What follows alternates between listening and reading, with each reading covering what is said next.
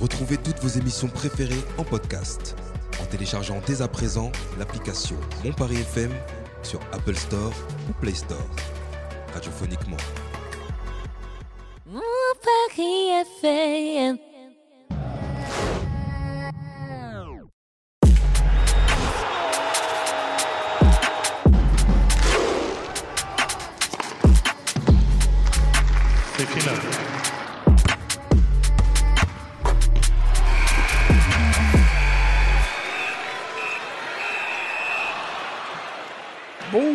À toutes et à tous, ravi de vous retrouver hein, dans votre rendez-vous hebdomadaire 19h 20h30 hein, Paris Sport.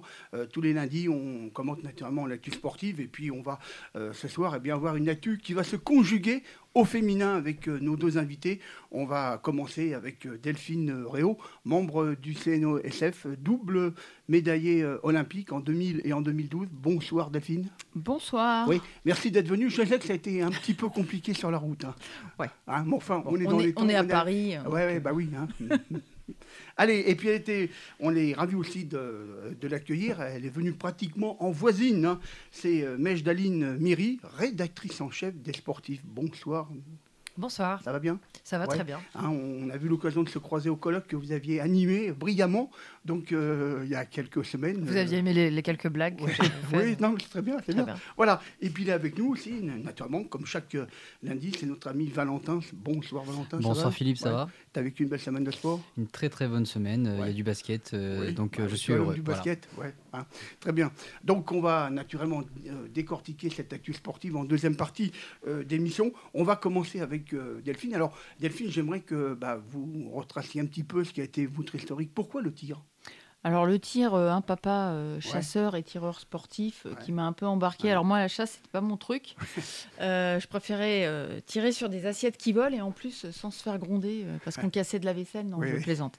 Non, voilà. À la base c'était vraiment ludique et puis voilà suivre mon père c'était Mhm. voilà c'était notre notre truc et on, on était tous les deux deux compétiteurs. Mais ça je l'ai découvert. euh, un peu plus tard, parce que moi j'ai commencé euh, la première fois à découvrir à 9 ans, avec un tout petit calibre. hein. Et, euh, et voilà, et puis l'histoire a commencé, puis on se prend vite au jeu. C'est le cas de le dire, parce que moi après, ça a été très vite le rêve des Jeux Olympiques. Mhm. Euh, et j'ai eu la chance, lors de mes premiers Jeux Olympiques, justement, de gagner cette euh, médaille d'argent à Sydney. Pays que je rêvais de Ah, eh ben, découvrir. Alors, bon, rêver, hein. Non, mais ça m'a un peu aidé quand même. Oui, oui, bien sûr.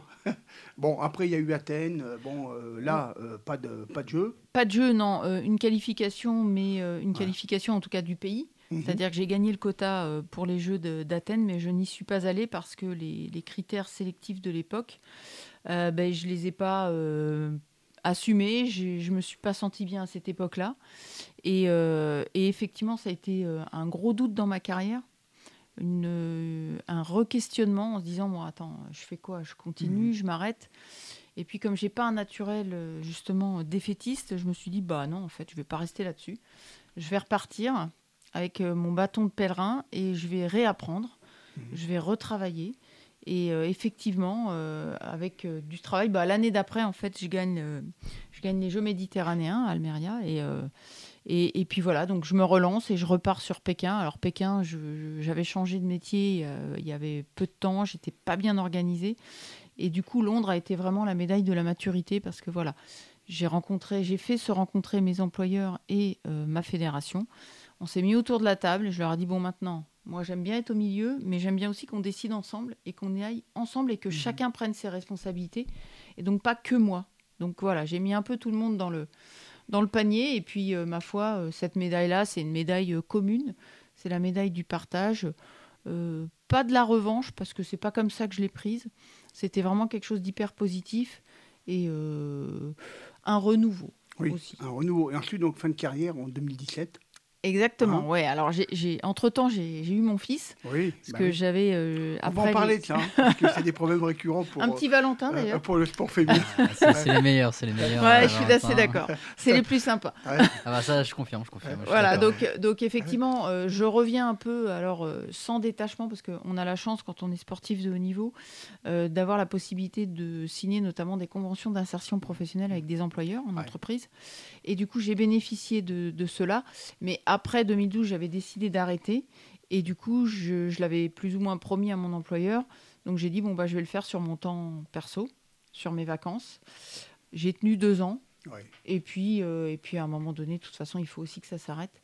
Et, mais j'avais besoin de ces deux années supplémentaires, en fait, euh, pour Mhm. vraiment arrêter ma carrière.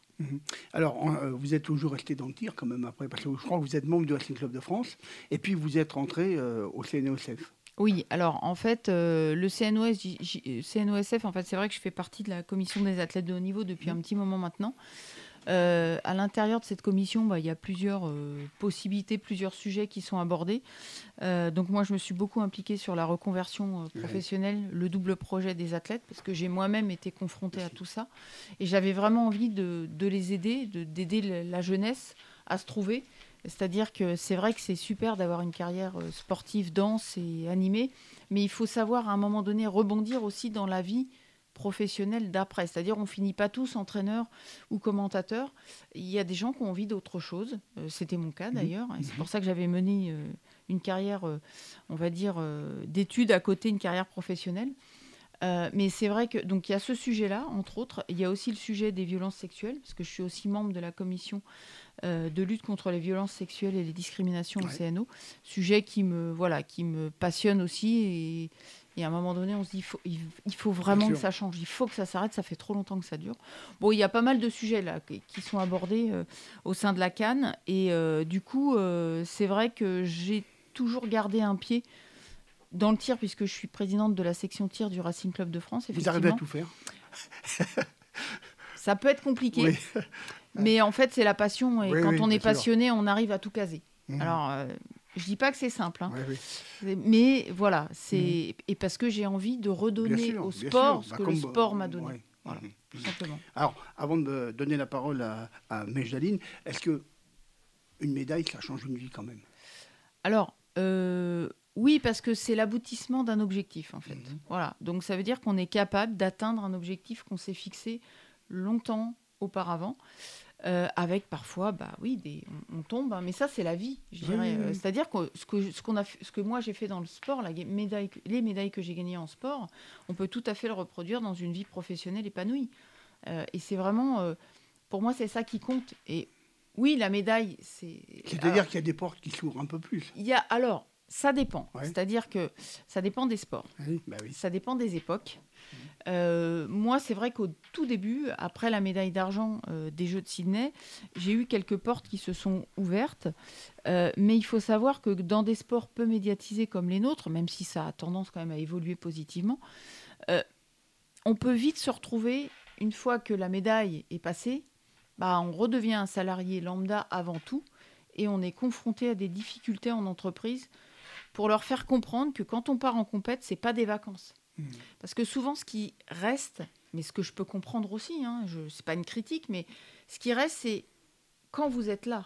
C'est pas le trois fois plus que vous faites quand vous êtes là qui va compter. C'est quand vous êtes là et quand vous n'êtes pas là. Et on retient souvent quand vous n'êtes pas là. Et du coup, vous galérez un peu plus pour, on va dire, vous épanouir professionnellement et qu'on vous fasse confiance jusqu'au bout. Voilà. Euh, mais malgré tout, c'est possible. Euh, Moi, j'ai réussi. Et, c'est vrai que l'entreprise dans laquelle je travaille aujourd'hui, ça fait 17 ans. C'est une entreprise qui m'a fait confiance, qui m'a aidé, qui m'a soutenu, qui m'a porté. Euh, j'espère lui avoir rendu, et j'espère lui rendre encore. Mais en tout cas, voilà, il faut aussi en face avoir des employeurs qui sont à l'écoute. Donc, la médaille peut faciliter, bien sûr, bien sûr, mais ça fait pas tout. Mais Jaline, euh, ça va faire un beau reportage là, pour, euh, pour les sportifs prochainement. hein. Oui, oui, Voilà. effectivement. Alors, vous êtes rédactrice en chef euh, des sportifs.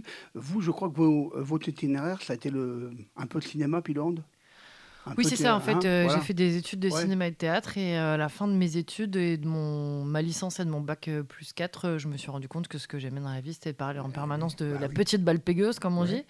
Et du coup, je me suis dit qu'il fallait que je sois payée pour en Mhm. parler. Et, et j'ai commencé comme ça à écrire gratuitement pour un site internet spécialisé, à faire des stages. J'ai vraiment commencé le métier par la petite porte, je dirais, Mhm. parce que j'ai Oh, pas bah, fait d'école de hein, journalisme. comme, comme souvent, comme beaucoup. hein. Oui, oui, mais ce que je veux dire, c'est ouais. que comme j'avais pas fait d'école de journalisme, j'avais pas de stage. Ouais. Vous voyez, mes conventions de stage, par exemple, dans les tout premiers, je les ai payées. Mes conven- enfin, Ouais, voilà. J'avais déjà un appart, Tu une voiture. Euh, donc, Ouais. Je suis pas passée par le parcours euh, classique, on va dire.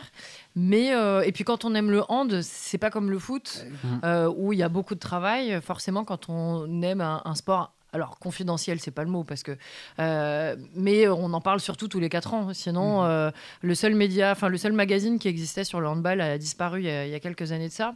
Donc euh, je me suis tout de suite posé la question de comment j'allais pouvoir en vivre, comment Mhm, j'allais mhm. pouvoir faire. Et il se trouve que pour des raisons personnelles, je suis euh, allée à Angoulême euh, en Charente et là j'ai commencé à écrire pour euh, Sud-Ouest. Le rugby est monté en Pro D2, donc j'ai couvert pas mal de, de rugby. Et puis après, une chose en, en entraînant une autre, j'ai commencé à travailler pour les sportives. Et aujourd'hui, j'ai euh, quatre ou cinq euh, employeurs euh, Ouais, différents. J'ai vu l'Humanité. euh, Eurosport, pour qui je commente la, oui, la oui, Ligue des oui, oui. Champions de Et puis euh, la Ligue de, de hand, hein, ça Et la Ligue Oui, féminine de handball pour qui je commente euh, le, le Mhm. championnat. En fait, c'était très important pour moi de faire du commentaire Oui. parce que déjà, j'adore crier dans un micro. Mhm. Euh, et Ah bon, puis, on euh, pensera à vous, tiens, ça, peut, ça peut être à intéressant. tout moment, je Ouais, peux me mettre à, à crier. Ça peut être intéressant. Et puis euh, non et puis Ouais. parce qu'il y a peu de femmes qui le font et euh, du coup j'avais envie de prouver que c'était euh, possible Euh, donc euh, donc voilà donc c'était très important pour moi à la fois de faire du commentaire à la fois de suivre une équipe euh, euh, au quotidien euh, toute une saison et à la fois de travailler pour un, un média qui me permette de prendre un peu du recul qui me permette d'analyser la société par le prisme euh, du sport Mhm. et c'est comme ça que j'en suis venue à travailler pour euh, les sportifs, mais aussi parce que j'ai tout de suite vu, en commençant mon métier. Que euh, les sportifs n'étaient pas traités à égal euh, des Bien sportifs. sûr. Alors, rédactrice en chef, hein, on va en parler un peu de ce magazine. C'est quoi? C'est un mensuel? C'est un. Il est sur le web? Moi, je le sais, mais enfin bon. Euh, et ben, il- euh, alors au tout début, il paraissait quatre fois Ouais. par an. Maintenant, il ne paraît plus que deux fois par an. Mhm. Euh, pour des raisons euh, économiques, hein, euh, très simplement. Mais il y a un peu plus de pages dans ce- ces numéros de ces, ces deux numéros par an. Et l'idée, c'est d'aller sur des sujets de fond, en même temps d'avoir des sujets assez légers, de faire découvrir des athlètes, de parler pas uniquement du sport de haut niveau, mais aussi du sport Amateur, ouais. au quotidien, de mettre en avant des belles photos de sport, de parler de la technique euh, des euh, sportives, parce que en ce moment, on parle beaucoup, et c'est tant mieux, des questions de cycle menstruel, euh, des questions de la maternité. C'est très bien. Il faut aussi qu'on prenne les sportives tout simplement pour ce qu'elles sont et la, la technique qu'elles développent. Euh, et donc de les considérer en tant que euh, femmes extraordinaires, quoi, et d'en parler aussi comme ça. Donc on essaye de, de faire, de faire tout ça avec les sportives. On a aussi fait des podcasts depuis, Mhm. depuis quelques temps euh, que j'anime et, euh, et c'est, c'est- ils sont très intéressants ces podcasts-là euh, aussi. On part Mhm. sur des sujets Ouais, c'est bien. Il y a radicalement un côté différents. intimiste. hein, c'est plus sympa le podcast. hein. On arrive à aller. euh, ouais. Oui, oui, et puis là, le, le Ouais. dernier qui va sortir euh, cette semaine, euh, vous avez un scoop en, Ouais, en c'est première. Euh, c'est euh, autour de la cellule Signal Sport qui a été créée euh, du coup il y a trois ans par Roxana Maracineanu autour des violences sexuelles dans le sport. En fait, c'est les personnes qui réceptionnent tous les mails euh, Mm. des clubs euh, ou euh, de, de n'importe qui euh, pour leur signaler des violences euh, à tel ou tel endroit. Et donc en fait, euh, j'ai questionné l'un des membres de cette cellule sur la façon dont ils traitent, combien ils ont de mails par jour, comment ça se passe, comment ils sont Mhm. formés, etc. Mhm. C'est très intéressant et voilà, un mois avant, c'était Marie-Amélie Le Fur qu'on avait avec Nelia Barbosa pour parler du, du handisport. Et donc, on, on brosse des sujets vraiment très divers euh, et c'est vraiment très intéressant. Le dernier numéro euh, du magazine était sur la transidentité dans le sport. Euh, pareil, c'est Mhm. un, un vaste sujet. Donc voilà, je m'éclate avec hein, Pour préparer l'émission, je l'ai eu. euh. Mais c'est bien. Vous êtes combien euh, autour de vous Combien de. Alors, on est une dizaine de pigistes. Euh, euh, ouais, on, on on- voilà, on, on est une dizaine de pigistes. Ça varie à chaque numéro. Il y en a qui sont un peu plus sur la photo, d'autres qui sont un peu plus sur tel ou tel sujet. Mais en gros, on est, on est une petite euh, dizaine entre la maquettiste, euh, Mhm. euh, la personne qui s'occupe euh, de la rubrique euh, culture. euh, voilà. Et pour le grand public, comment il fait euh, Si vous voulez gagner un peu d'argent, il s'abonne Comment ça se passe? Voilà, il suffit d'aller Ouais. sur le site internet et de Mhm. s'abonner euh, très simplement au, au magazine. Et puis, euh, évidemment, nous suivre sur les réseaux pour pouvoir avoir les dernières infos. Euh, il y a aussi une équipe éditoriale qui travaille sur le web et qui sort des, des très beaux papiers. Puisque, évidemment, quand on sort que deux magazines par an, il y a toute une partie actu hein, qu'on qu'on n'a pas. Donc, le web prend le relais et Claire Smag euh, fait un, un très bon, un très bon travail sur, sur le web. Et c'est aussi comme ça que vous pourrez écouter les, les podcasts en vous rendant sur, euh, sur nos réseaux sociaux. Alors, est-ce que quand même le regard change quand même un peu par rapport au, au sport féminin Non. Non, non, non. Non, non, mais parce que Ouais, c'est quelque chose qu'on. On en parle un peu plus qu'avant quand même. Euh, On Eh voit ben- du rugby, on voit du foot maintenant, on voit. euh, Il y a un Tour de France. Oui, euh, oui, Ouais. mais euh, en fait, il faut se méfier du doigt mouillé. En fait, on peut effectivement avoir cette sensation-là aujourd'hui, sauf que quand je, on regarde les derniers chiffres de l'Arcom, Oui, on qui nous disent qu'on est à moins de 5% de diffusion du sport au féminin et que ça représente 2000 un peu plus de 2000 heures à la télé dans l'année pour un peu plus de 30 000 heures pour les hommes. Mm. Je suis pas sûre qu'on puisse parler véritablement de progrès. En fait, quand on part de rien ou quasiment rien, évidemment qu'on est vite un petit peu plus, mais pour autant, il faut pas s'en satisfaire. Non, aujourd'hui, les athlètes, euh, elles sont encore trop peu médiatisées. Nous, en tant que journalistes, on passe à côté de trop nombreux euh, sujets. Et effectivement, depuis quelque temps, tout le monde se dit Oh là là, mais la maternité, mais comment elle gère Et le cycle menstruel. Et vraiment, c'est très bien qu'il y ait tous ces papiers-là. Mais en fait, on fait comme si on découvrait, alors que les athlètes, ça fait des années qu'elles euh, qu'elles vivent ces situations-là. Donc, euh, il y a besoin qu'on traite bien plus de ces sujets-là. Et, et la question des violences sexuelles dans le sport, par exemple, doit être absolument euh, traitée. Delphine, vous, vous en pensez quoi Vous qui avez été sportif de haut niveau? Alors oui, effectivement, euh, les femmes euh, de manière générale, et ça, je Ouais. pense que ça Parce qu'il y a eu des icônes quand même. euh, Oui, euh, bon, comme Marie-Jo Pérec. euh, oui, mais voilà, euh, Florence Artaud. Bon, maintenant, a il y a, il quelques- y a donc euh, Anne Benenou. quelques-unes. Oui, bah Oui, oui. Il y en a quelques-unes en fait. Mhm. C'est- C'est bien là le problème. Oui. Or, Jeannie des- Longo. ouais. Voilà, hors des filles, euh, hors du commun, il y en a, il y en a plein dans le sport. On, a, on la chance euh, justement d'en avoir beaucoup. Mais euh, encore une fois, il y a. Alors c'est vrai qu'il y a une façade qui dit que ça se développe un petit peu plus, euh, mais euh, effectivement, moi je trouve que c'est encore un peu mou Mhm. et ça reste une façade. Mhm. Et euh, alors, on va pas dire. Non, on va bien sûr dire que c'est bien d'en parler davantage, mais c'est pas assez. Clairement, mais on peut faire un test. Valentin, est-ce que vous pouvez nous citer une, une cycliste française en dehors de Jenny Longo Ah, mais même homme, hein. c'est cycliste. C'était le sport mais- piège. Non, mais j'ai un- il y a un truc intéressant que vous avez dit tout à l'heure sur les diffusions. Quand on voit la FFF qui a du mal, par exemple, la diffusion, oui, c'est bien, on voit plus de football féminin, par exemple, sur Canal ou quoi, mais la FFF qui a du mal à trouver un diffuseur Oui, officiel oui, pour voilà, la Coupe du voilà, Monde voilà, féminine, ouais. où on nous a dit en 2019, c'est génial, vous allez voir, ça va donner un gain d'énergie, quelque chose.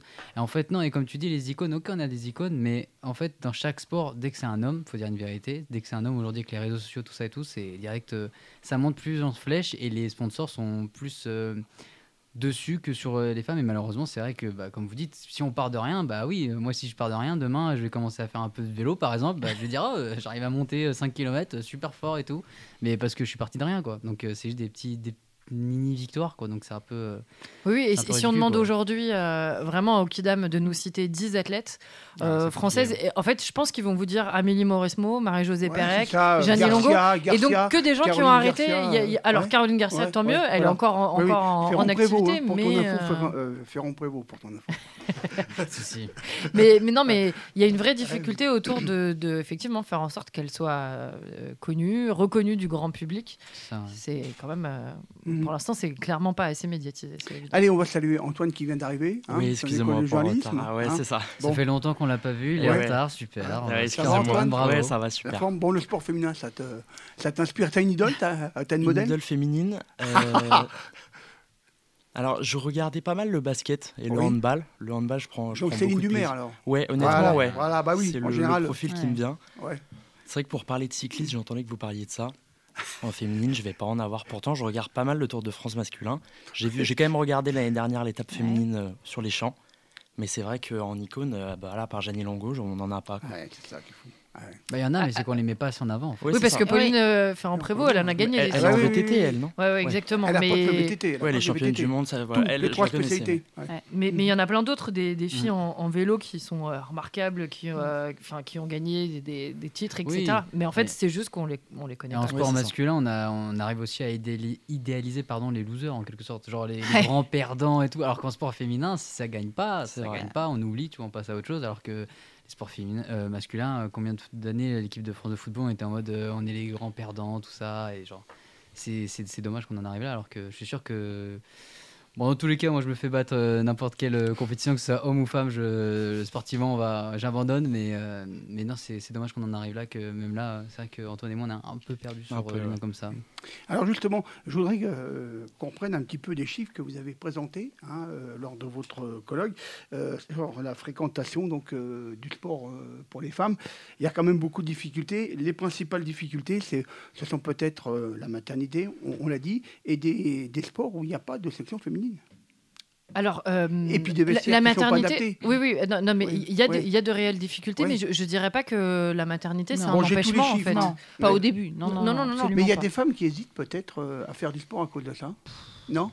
Non, mais je crois que c'est une question d'accompagnement. En fait, oui, si on est bien accompagné par euh, au- autour de soi, on peut réussir à, Mhm. à être maman euh, pendant euh, pendant le sport. Alors, les, en plus, comme on en parle de plus en plus, Ouais, les athlètes maintenant ont des leur- modèles. euh, Ouais, ça. effectivement, voilà, on sait que sur les sports co, on peut commencer à emmener son Mhm. enfant potentiellement euh, lors des rassemblements. Il y a des choses qui sont mises euh, en place. Ce qui est sûr, c'est que le manque de médiatisation, du coup, entraîne le manque de reconnaissance. Oui. Du coup, c'est plus difficile d'aller convaincre des partenaires d'investir euh, sur le, le sport au féminin, euh, puisque derrière, il y a trop peu de visibilité. Et en fait, c'est un serpent qui se mord euh, la queue. Et il faut absolument que les médias, euh, les grands médias, se, avancent sur le sujet, et particulièrement le service public. Parce que on- ce sera plus difficile de contraindre des entreprises privées, mais il n'y a pas de raison, en fait, que France Télévisions, par exemple, passe plus de sport euh, pratiqué par les hommes que de sport pratiqué par les femmes. C'est vrai. Bon, il commence quand même à en passer. Il y a le rugby, il y a le vélo, il y a tout Ah, ça. mais c'est hein. encore Mais peu. c'est pas Ça encore. reste oui. La Oui, ça reste médiatisation limite, pose ouais. problème. Ça reste limite. Ça me fait penser un petit Oui. peu au sport handicapé. C'est pareil. hein, C'est un petit peu Bah, les mêmes. euh, les mêmes, euh, J'ai envie de dire, Oui. quand on fait du tir et qu'on Oui. est une femme, alors là, Ouais, c'est c'est un handicap, en fait. hein, de là, on hein. est loin. Si, je me trompe pas, là, le, le 15 de France féminin est en place Oui, oui. de, vont de gagner réaliser le grand tournoi. chelem Oui, au, au Pays de Galles. l'Angleterre. Ça va se Oh, non, en. Angleterre, voilà, ils viennent de battre le Pays de Galles. Et j'en ai pas plus entendu parler Bah, que ça. Je l'ai vu euh, en zappant sur les ouais, réseaux sociaux. c'est euh, C'est euh, c'est exceptionnel. Les, garçons l'ont fait l'année Les matchs en dernière. direct hein, quand même. hein, Ouais, euh, mais voilà. on voilà, on n'en entend pas trop parler. Ouais, c'est vrai que moins le truc main event, euh, équipe de France féminine, pas t'as la Ouais, pub non, euh, mais c'est 15 sûr. fois pendant que tu regardes, euh, je sais pas, euh, je sais pas, Julie Lescaut, on va dire une émission comme ça. Mais bref, tu regardes ton truc et là t'as juste euh, une pub et tu fais ah oui et tu l'oublies en fait euh, 15 minutes plus tard parce que bah. Alors, je pense que Julie. Lescaut, c'était il y a 10 ans maintenant. Ouais, mais euh, J'ai cherché un truc, ça fait longtemps que j'ai pas allumé la télé, je crois. euh. Mais, euh, mais non, mais pour revenir à ce que tu dis, Philippe, sur euh, la maternité ou quoi, c'est vrai que s'il y a un accompagnement, c'est bon parce que moi j'ai regardé un. J'ai assisté à la diffusion de- d'un reportage sur les sections féminines euh, dans le football, euh, un reportage réalisé par Stéphanie Rock, euh, journaliste à RMC, et, et qui en gros avait suivi l'équipe de Guingamp pendant une, seule, une, une saison l'année dernière, et euh, bah, justement pour le cycle menstruel, joue maternités. en, en Ligue 1 féminine. Oui, c'est ça, euh, qui avait des difficultés financières la, la- la saison dernière. Et euh, elles les avaient suivies euh, pendant toute la saison avec bah, leur métier à côté, leurs leurs difficultés. Et en fait, bah, c'était très bien suivi. Ils avaient un- une personne qui était chargée de ça, qui disait juste, euh, enfin, qui mettait à jour les cycles menstruels, comment ça se passait, ça, qui donnait 2-3 jours de comment fallait se préparer et tout. Et c'était fini, c'était à elle après de gérer tout ça. Et on n'en parlait pas plus que ça dans le reportage. Ça fait quoi une séquence de 30 secondes, une minute et après, ça reste des, bah, des sportifs, quoi. Donc, euh, et comme elle disait, bah, nous, on arrive à gérer ça. Et c'est vrai qu'il y a la question quand même de la maternité, mais c'est plus quand c'est des athlètes. Elle disait, euh, il y en a une qui avait 20 ans qui dit, bah, moi, avoir un enfant, ça me dérangerait pas. Mais c'est vrai que vu les financements qui sont pas derrière les sponsors, bah, du coup, j'ai pas l'accompagnement nécessaire, donc j'hésite. Et d'autres qui étaient là, 35 ans, 36 ans, qui disaient, bon, bah, moi, c'est bientôt la fin de ma carrière, mais c'est triste que j'ai dû attendre la fin de ma carrière pour me dire, ah, il y a- on commence à avoir un accompagnement que maintenant. Et comme elle disait, c'est la première fois qu'ils euh, qu'elle voyait une caméra déjà s'immiscer dans leur vestiaire, les comprendre en fait et avoir un accompagnant. Donc c'est juste ça en fait. C'est comme me dit Antoine, c'est un exemple parfait. C'est il manque juste euh, les caméras, les, les médias et qu'on s'intéresse et les sponsors et ça va être Oui, de plus puis en plus difficile. il y a quand même des sports où euh, il y a des sections qui n'existent pas encore. hein. On, on a vu ça souvent. Les filles qui voulaient jouer au foot, par exemple, elles ne pouvaient pas à un moment parce que euh, Parce que elles le jouaient club, avec les euh, garçons, puis au bout d'un moment, bah, il n'y avait pas de section féminine. Il fallait qu'elles Il y a des arrêtent. problèmes de Euh, vestiaire aussi. Oui, oui, oui. Alors, j'allais en parler aussi. Oui. Il y a des problèmes de, de vestiaire. Oui, et il y a un vrai problème autour des Oui. infrastructures. Oui. Et effectivement, quand euh, il n'y a plus de créneaux dans un, dans un gymnase, euh, ou alors on donne le dernier créneau féminine, ouais, ça ouais. c'est quelque chose qui arrive euh, vraiment très régulièrement avec l'entraîneur le moins Mm. fo- formé. Donc en fait, euh, bah, il y a peu de chances que, euh, que ça prenne. Donc effectivement, il y a une série d'empêchements.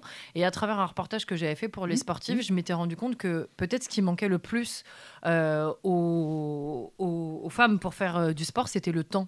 En Ouais. fait, euh, Oui, alors ça, on en particulièrement quand on, on- on- on a- on- on on devient majeur, en fait, comme on fait une heure et demie de tâches ménagères en plus Bon, ça par change jour. un peu quand même maintenant. Ah non, non, non, les chiffres sont toujours les mêmes. Ah, hein. ah ouais Ah ouais, oui, les chiffres Les sont hommes, ils toujours les vont mêmes. pas chercher les, gars, les enfants à Si, si, mais il y a toujours beaucoup de choses à faire quand même.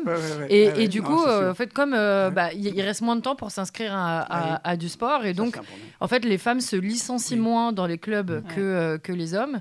Et, euh, et, et du coup, un, un homme va avoir plus tendance à s'inscrire dans un. Je, je donne un exemple. hein, Mm. un sport co avec Oui. deux, trois entraînements semaine plus un match le week-end, quand euh, la femme va, avoir, euh, va aller faire un footing le samedi entre 9h et 10h. C'est ça. Une Ouais. fois que la, la machine est étendue, qu'on a pensé à faire les courses, etc.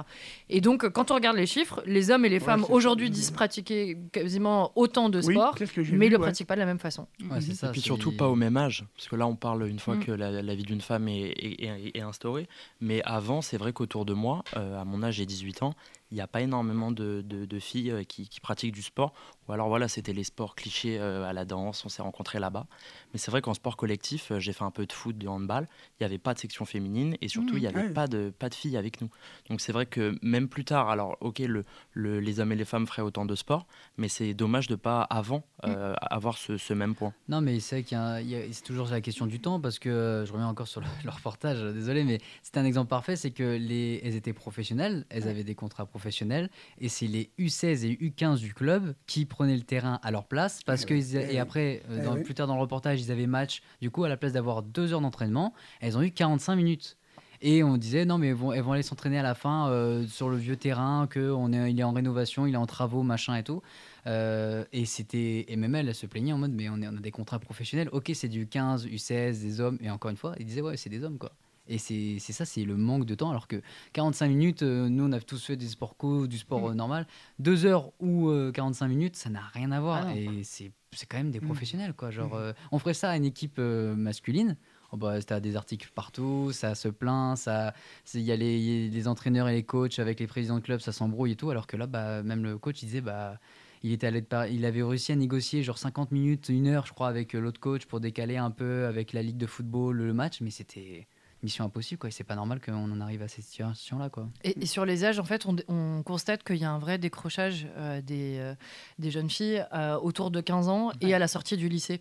En fait, autour de 18 ans, comme elles sont plus poussées vers les études, les jeunes femmes, comme on va moins les pousser à aller faire du haut niveau, à prendre le risque potentiellement de pas forcément gagner de l'argent derrière, on va voilà, plus les pousser vers les études que vers le, le très haut niveau. Donc, en fait, on, on voit qu'il y a des décrochages à certains moments et on se rend compte ces dernières années euh, qu'il y a un peu plus de femmes qui pratiquent, euh, par exemple, au-delà de 60 ans, euh, Oui. parce qu'une fois qu'elles sont libérées des contraintes, d'une série de contraintes, eh ben, elles vont un peu plus se mettre à, à pratiquer du Et sport. puis, euh, il y a naturellement aussi peut-être des raisons financières aussi, notamment pour les mamans seules. Oui, alors Oui, euh, c'est surtout que quand on est Ouais. maman seule, on n'a pas le Oui, temps, on peut pas aller Ouais, faire du sport, il y a personne pour regarder puis il y a son des enfant. problèmes donc, d'argent. euh, Non, non, mais voilà, c'est ça. Bah, il y a Et moins au-delà- de- d'argent Ouais. mis en place. Au-delà de ça, déjà, euh, chez les jeunes, je dirais, de Oui. manière générale, euh, filles et garçons, euh, moi qui suis intervenue dans quelques lycées euh, pour, euh, pour la région, pour justement parler de sport et leur mmh, donner mmh. envie de.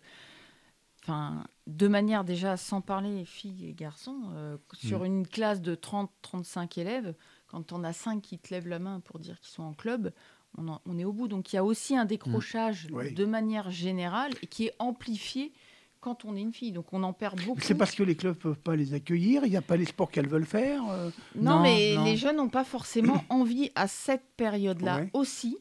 Ils se cherchent un peu, ils sont avec les copains. avec- Peut-être que les parents n'ont pas forcément trop poussé non plus. Mhm. Enfin, c'est, on va dire, une ambiance générale qui fait qu'on en perd beaucoup.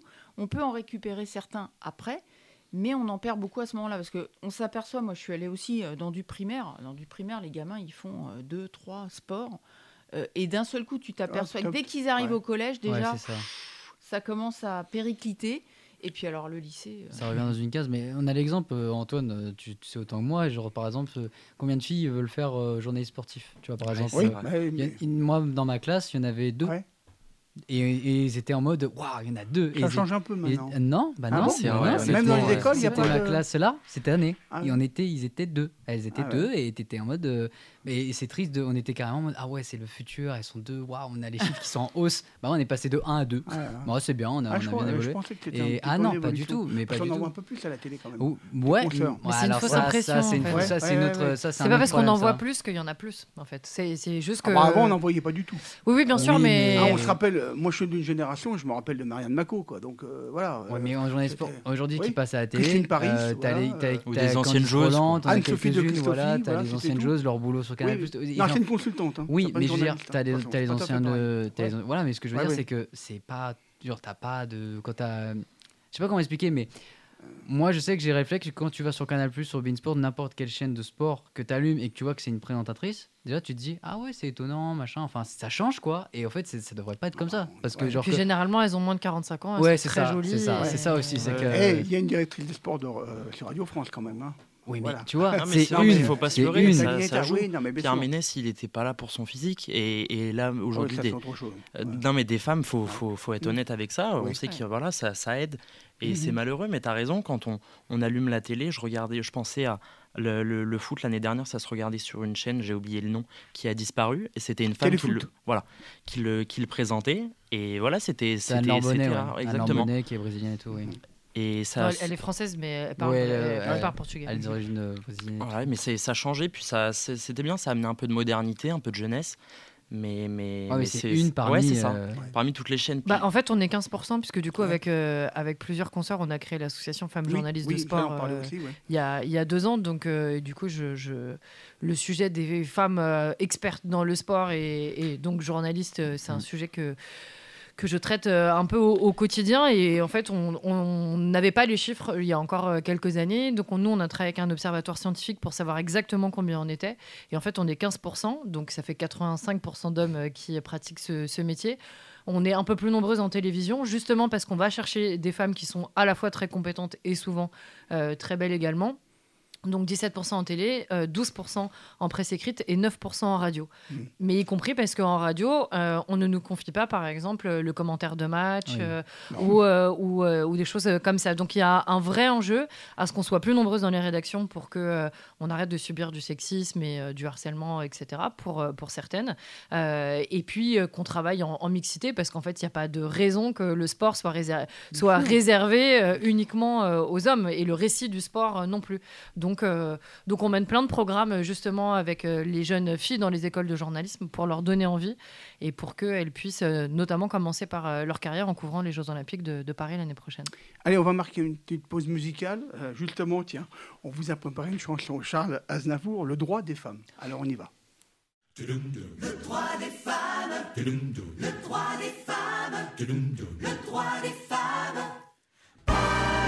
Depuis qu'avec l'homme sur terre le fut mise, la femme pour des millénaires fut soumise.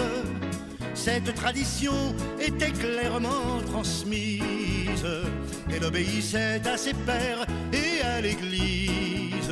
Le droit des femmes, le droit des femmes n'est plus, je le proclame, ce que jadis il fut. Ces dames se sont battus mais l'ont eu le droit des femmes et ne le lâcheront plus. Bien les choses ont évolué depuis que Rome voulait les culpabiliser pour une pomme. Les femmes se sont libérées, il faut voir comme il faudra nous y habituer, nous les bons hommes. Le droit des femmes, le droit des femmes n'est plus, je le proclame, ce que jadis il fut, ces dames se sont battues mais l'ont eu le droit des femmes et ne le lâcheront plus. Souvent nos mères ont vécu l'insupportable, subissant bafoués et cocules inacceptables. Messieurs, ce temps est révolu, alors que diable, les jeux sont faits, rien ne va plus, carte sur table, le droit des femmes, le droit des femmes. N'est plus, je le proclame, ce que jadis il fut, ces dames se sont battues mais l'ont eu, le droit des femmes et ne le lâcheront plus. Femme poupée, femme au foyer, femme convexe. Toutes ces femmes libérées de leur complexe parlent de choix, parlent d'idées comme de sexe. Alors messieurs, ayons fair play, le bon réflexe. Le droit des femmes, le droit des femmes n'est plus, je le proclame, ce que jadis il fut. Ces dames se sont battues mais l'ont eu, le droit des femmes, et ne le lâcheront plus. Se marie cet ancien macho peut sans problème, sans rougir pousser un landau sur les lieux mêmes où tous ses copains font le beau devant un crème. On a l'étoffe d'un héros dès que l'on aime.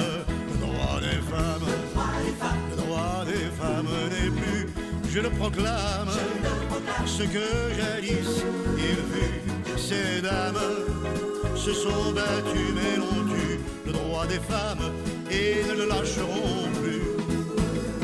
Aujourd'hui le monde a changé, tout passe et casse.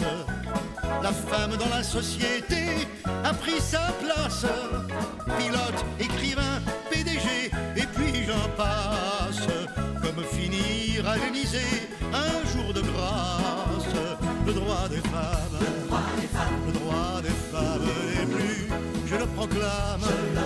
Ce que jadis il fut, ces dames se sont battues et ont eu le droit des femmes et ne le lâcheront plus.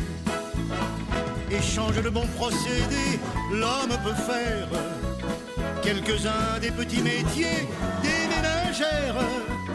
On peut le voir marcher sur les grandes artères, fardé peu vêtu, racoler ses congénères.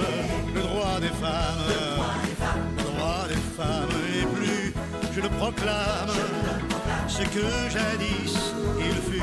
Ces dames se sont battues mais ont eu le droit des femmes et ne le lâcheront plus. Le droit des femmes et ne le lâcheront plus.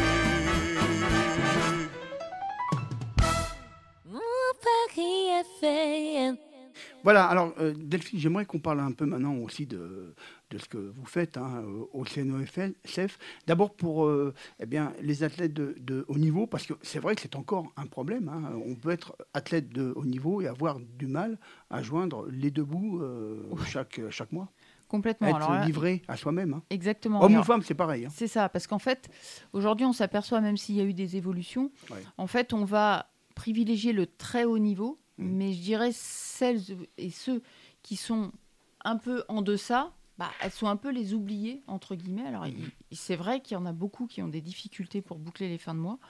Euh, alors, euh, le, le- le sujet des retraites, on en a parlé, c'est vrai, Ah oui, euh, très ah oui. récemment, mais là, Bah c'est. Enfin, je veux dire, euh, avant 2012, euh, si Mm. tu étais sportif de haut niveau et que tu n'as pas un petit peu cotisé, bah, en fait, il n'y a rien. Ouais, a on rien. Va, on, on va rappeler qu'il y a une pétition qui a été lancée. hein. Exactement, ouais, Bon, ouais, tout ça à peut fait. aboutir? Bah, étant donné que, de manière générale, ça paraît compliqué d'aboutir pour tout le monde. Bah, Alors pour nous, entre guillemets, qui sommes un peu, on va dire, un, un trait d'union, hein, on, Mhm. va, on, va se dépeindre un peu comme ça. Je, je- alors bien sûr qu'il faut continuer à se battre et qu'il ne faut, pas- il faut pas baisser les bras, mais c'est très compliqué et c'est pour ça qu'on essaie de mettre en place euh, des systèmes de reconversion qui fonctionnent pour tous les niveaux. Parce que, en fait, tu as des athlètes, oui, euh, qui ont aussi une carrière professionnelle brillantissime à côté, mais ils sont pas tous comme ça. Et il faut, il faut être capable de répondre à toutes les demandes, entre guillemets, et, et, et qu'il y ait un véritable accompagnement. Et aujourd'hui, cet accompagnement, je dirais, commence à émerger. Il émerge vraiment pour le haut de l'iceberg. Par contre, encore une fois, pour moi, il y a beaucoup d'oubliés. Il y a beaucoup de gens qui ont du mal, parce qu'il y a des sports qui demandent des entraînements quotidiens intenses et qui ne permettent pas aux athlètes d'avoir une vraie activité professionnelle rémunératrice à hauteur, en tout cas Eh pour oui. pouvoir vivre. C'est trop dur. Et ces gens-là, en fait, font le sacrifice, et ces filles-là font le sacrifice de leur carrière. Euh, alors, elles, elles sont passionnées de sport, elles ont envie de performer, elles ont envie d'aller chercher des médailles, mais d'un autre côté, c'est plus dur que pour la moyenne. Quoi. Donc, je pense qu'il faut travailler sur cette masse-là aussi, ne pas faire que de la pure performance, parce que la performance, à un moment donné, des athlètes de très haut niveau, on n'en aura plus si on ne travaille pas sur la base. Il Mhm. ne faut pas oublier la base, il faut les encourager, il faut trouver des moyens de financement, il faut trouver des partenaires privés aussi. C'est-à-dire qu'on peut Et du coup, c'est ça que le fait le CNOSF, Alors, accompagner les athlètes pour aller alors, chercher en des fait, partenaires on essaie euh, effectivement. euh, alors, moi, je travaille ça aussi en interne dans mon entreprise, euh, parce que euh, moi, je- je- c'est ça en fait. Oui, Surtout, parce que j'ai- des entreprises comme les vôtres, il n'y en a pas non Bah. plus euh, beaucoup qui jouent le jeu. hein. Exactement. Eh oui, donc, eh oui. mais c'est aussi parce que moi, je, je vais vous raconter rapidement mon Mhm, histoire. mhm, C'est-à-dire mhm. après euh, les Jeux de Sydney en janvier 2001, je trouve un job dans un cabinet d'audit. Grâce plus ou moins à la Mhm, médaille. mhm, Donc moi j'étais sur euh, Donc, des études d'expertise comptable. Mhm. Bon, voilà, donc je pars là-dedans. Et en juin 2023, euh, 2003, pardon, le, le cabinet se fait racheter par un autre cabinet. Ah. Bon, moi, je suis un cas un peu atypique. Je fais partie du wagon licenciement économique. Mais j'ai galéré pendant bon. un an et demi pour retrouver un job parce que tant que je ne présentais que dans mon CV, en fait, la partie pro, pure, études et compagnie, il n'y avait pas de sujet. Par contre, dès que j'abordais le sujet planning sportif de haut niveau, ah ouais, mais ça va être compliqué. Alors à chaque fois, je leur disais non, pas si on se met d'accord, pas si on est honnête, vous et moi, ça peut fonctionner. Mais ça fait peur. Et c'est vrai qu'il y a que. C'est plus facile, même si ça l'est pas complètement pour des grands groupes français, d'accueillir des sportifs de haut niveau. Et c'est aussi pour ça qu'il faut le favoriser. Mais il faut aussi un peu, je pense, faire de la pédagogie au- à Mhm. toutes les entreprises, qu'elles soient Eh de oui. petite taille. Par contre, c'est vrai que quand l'athlète il est pas là, moi je me mets à la place de l'entreprise, c'est compliqué. C'est-à-dire que moi, quand j'étais pas là, comme j'avais un travail régulier, bah, mes dossiers, c'était mes collègues qui. bon, Oui, il, faut, sûr. il faut aussi Bon, c'est une belle promo pour l'athlète, euh, pour euh, pour l'entreprise aussi. c'est ce C'est une belle, dire, ouais. c'est une belle Certes, promotion aussi pour mais l'entreprise. il faut penser aussi aux Ouais. collaborateurs avec qui vous travaillez. Oui, bah oui. Parce que eux, ils n'ont pas forcément la médaille au bout. Par contre, quand vous n'êtes pas là, ils prennent le relais. Donc, tout ça, c'est beaucoup de pédagogie. Donc, la difficulté, elle est là, en fait. Mhm. Essayer de faire comprendre à, à- à tout l'écosystème, en fait, que on va apporter une plus-value, qu'on va être moteur, qu'on va. Alors, il faut aussi que l'athlète s'engage. C'est-à-dire qu'il ne s'engage pas que dans son sport, qu'il soit aussi capable de s'engager dans l'entreprise. Ah C'est-à-dire oui. quand il est dans l'entreprise, il y est vraiment. Il ne fait pas semblant d'y être. Alors aujourd'hui, c'est vrai qu'il y a des détachements bien plus importants que moi à mon époque, mais moi j'avais aussi fait ce choix d'avoir une activité professionnelle intense parce que je savais qu'un jour ça s'arrêterait pour moi le sport et je voulais pas me retrouver dans une situation où j'ai pas le choix, Mhm. où on me colle dans un métier, Oui. dans une administration quelconque. Ça se faisait aussi beaucoup à l'époque. Et ça, moi, j'ai- je l'ai refusé. Donc ça, ça a été un choix de ma part. Mais tous les athlètes n'ont pas forcément une facilité pour faire ce choix parce que dès le début, comme le sport demandait plus d'entraînement physique sur le terrain, bah, ne laissez pas la possibilité à l'athlète de faire des études à côté. Donc c'est aussi ça qu'il faut voir. Il faut donner la possibilité aux athlètes de décaler un peu leurs études, de, de sonder l'athlète. Donc c'est ce qu'on travaille aussi avec le comité olympique, bien sûr. Et moi, c'est ce que j'essaie de faire passer comme message dans mon entreprise. Et c'est vrai qu'il y a pas mal aujourd'hui d'anciennes sportives qui s'investissent aussi pour aider. Donc, euh, pour ne pas la citer, il y a aussi Laura Flessel Oui. aujourd'hui, voilà, qui travaille beaucoup le sujet. Bon, moi, Laura, je la connais parce qu'on a, on a participé au Jeux de Sydney euh, en même temps. Euh, mais voilà, donc ce sont des personnes. C'est rigolo parce qu'en fait, ce sont des femmes aussi qui portent ces sujets de reconversion. Parce Ah que ouais. bah, moi, j'en- Oui, oui. je connais beaucoup de femmes. Il y a Véronique Barré aussi. Ouais. Donc il y a, il y a vraiment beaucoup de personnes féminines qui portent ces sujets-là, donc qui s'inquiètent un peu, bah, comme euh, une bonne mère de famille, entre guillemets, de l'avenir de ces, des, Mhm. des- des futurs, quoi, des- Ouais, ouais. c'est-à-dire des jeunes d'aujourd'hui qui vont devenir plus tard, euh, bah, je ne sais pas, euh, coiffeur, euh, boulanger, boulangère plutôt, enfin, peu importe les métiers choisis, mais il faut avoir le choix. Parce que sinon, on peut faire des personnes frustrées. Et c'est surtout qu'il y a sûr. des athlètes qui sont retrouvés dans des situations, après avoir gagné un paquet de médailles, ils se sont retrouvés à la rue. Ouais, et puis on perd, euh, en plus, on perd euh, l'adrénaline. Quoi, en On plus. est Alors, si en plus on n'a pas un métier qui, qui, qui vous plaît après. euh, La chance que j'ai eue, moi, c'est d'être à la fois dans le monde Ouais. du sport et dans l'entreprise. C'est-à-dire qu'à un moment donné, Mhm. quand là-haut, au niveau du sport, on est un Mhm. peu dans notre mhm. bulle, Bah oui. on, on nous chérit, on, Oui, on bah, s'occupe bien de nous. on non, fait- puis on est obligé, c'est on- la fin. nous- euh, voilà, on bah nous oui. prépare en tout cas à la perf. Mais du coup, quand vous êtes dans l'entreprise avec euh, des personnes lambda, bah, il faut aussi s'adapter à ces personnes-là, à leurs difficultés. Et du coup, Mhm. on se dit juste, ah ouais, moi j'ai quand même de la chance, parce qu'on me bichonne quand même pas mal de ce côté-là, alors même si c'est difficile, mais par rapport à d'autres personnes qui n'ont pas cette chance-là, et du coup, ça permet aussi, je pense, de ne pas avoir, euh, excusez-moi du terme, mais le melon qui gonfle oui, non, trop non, vite. Et du coup, on redescend vite sur Terre. Donc moi, de- le fait de changer de monde régulièrement entre mes compètes, mes entraînements et la vie en entreprise, bah, ça m'a permis justement de rester, j'espère en tout cas, euh, dans la réalité. Voilà, dans ça le fait des bonnes semaines quand même, parce qu'en fait, vous cumuliez deux emplois presque, parce que à un tel niveau, le- les, les entraînements, ça devient un métier. Euh, oui, alors c'est vrai que... Il y, a des, je me il y a- doute, il y a- mais- il y a des aménagements, mais Ouais, bon, moi, mon aménagement de l'époque, Ouais, ouais. c'était surtout le mercredi après-midi et le week-end. Et la semaine, quand j'étais pas ni en stage ni en compète, j'étais au boulot à 100%. Mhm. Donc Ouais, c'est bien distinct. Ouais. voilà, c'était en ce qui me Mm. concerne moi, c'était bien distinct. Après, il y en a d'autres en fonction des sports qui ont un aménagement. Donc aujourd'hui, nous, on a chez nous euh, Alexis en quinquant, Ah oui, euh, donc qui est un paratriathlète euh, Mm. extraordinaire. En plus, qu'on un- avait rencontré aux, Jeux paralympiques et interviewé notre antenne. Voilà, et il est génial parce qu'en plus, il a, il, a, il a ce côté aussi. Il parle. Quel peps Ah ouais, il a du peps, il, Ah est- il se met à la portée de tout le monde, il est capable de Mhm. parler à, à n'importe quelle personne, il Mhm. s'adapte très bien. Et lui, il est détaché, je crois, à 80%. Mais parce que c'est du. Il est triathlète, quoi. Bah et ce qu'il fait là, bah voilà, mais l'entreprise, elle mise sur lui, mais par contre, elle veut à la fin le récupérer. Voilà, et il est porteur d'exemple en plus pour tous les collaborateurs. En Mhm. fait, c'est ça le but. Moi, ce qui m'intéresse aussi dans la reconversion dans l'entreprise, c'est d'amener les collaborateurs à se fixer aussi des- leurs propres objectifs à leur niveau.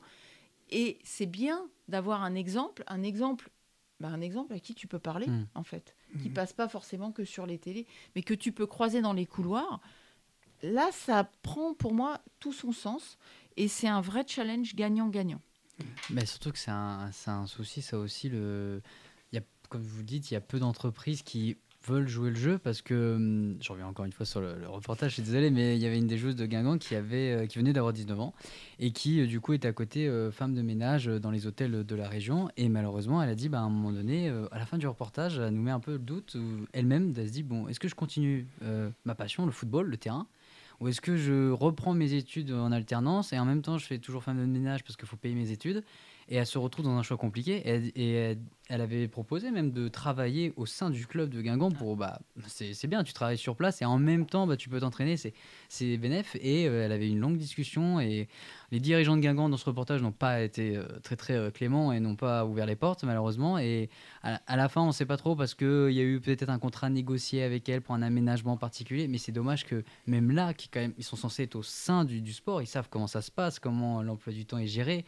Et ils essayent de développer même leur section féminine pour aussi se donner une image, faut pas se mentir, mais de pas faire l'effort de ça, c'est déjà criant que c'est dans le monde du sport. Alors j'imagine pas dans les entreprises qui eux, euh, bah, à, la, à la fin ils veulent juste avoir un peu bah, quelqu'un qui travaille et qui est comme vous dites qui est présent. Donc euh, déjà se miser sur un athlète, euh, j'espère que dans les prochaines années ça sera plus ouvert en quelque sorte parce que ça m'a l'air. euh, je sais pas moi- si aujourd'hui c'est plus ouvert qu'avant. ou- Moi, j'ai l'impression, parce que là, aujourd'hui, euh, c'est ce que j'essaie de un peu, mais développer. ouais. Exactement, chez nous, là, j'essaie vraiment de le développer. Et en fait, le parallèle, c'est recrutement de sportifs de haut Mmh. niveau, mais développement du sport en entreprise, du sport santé, oui. du sport sur ordonnance.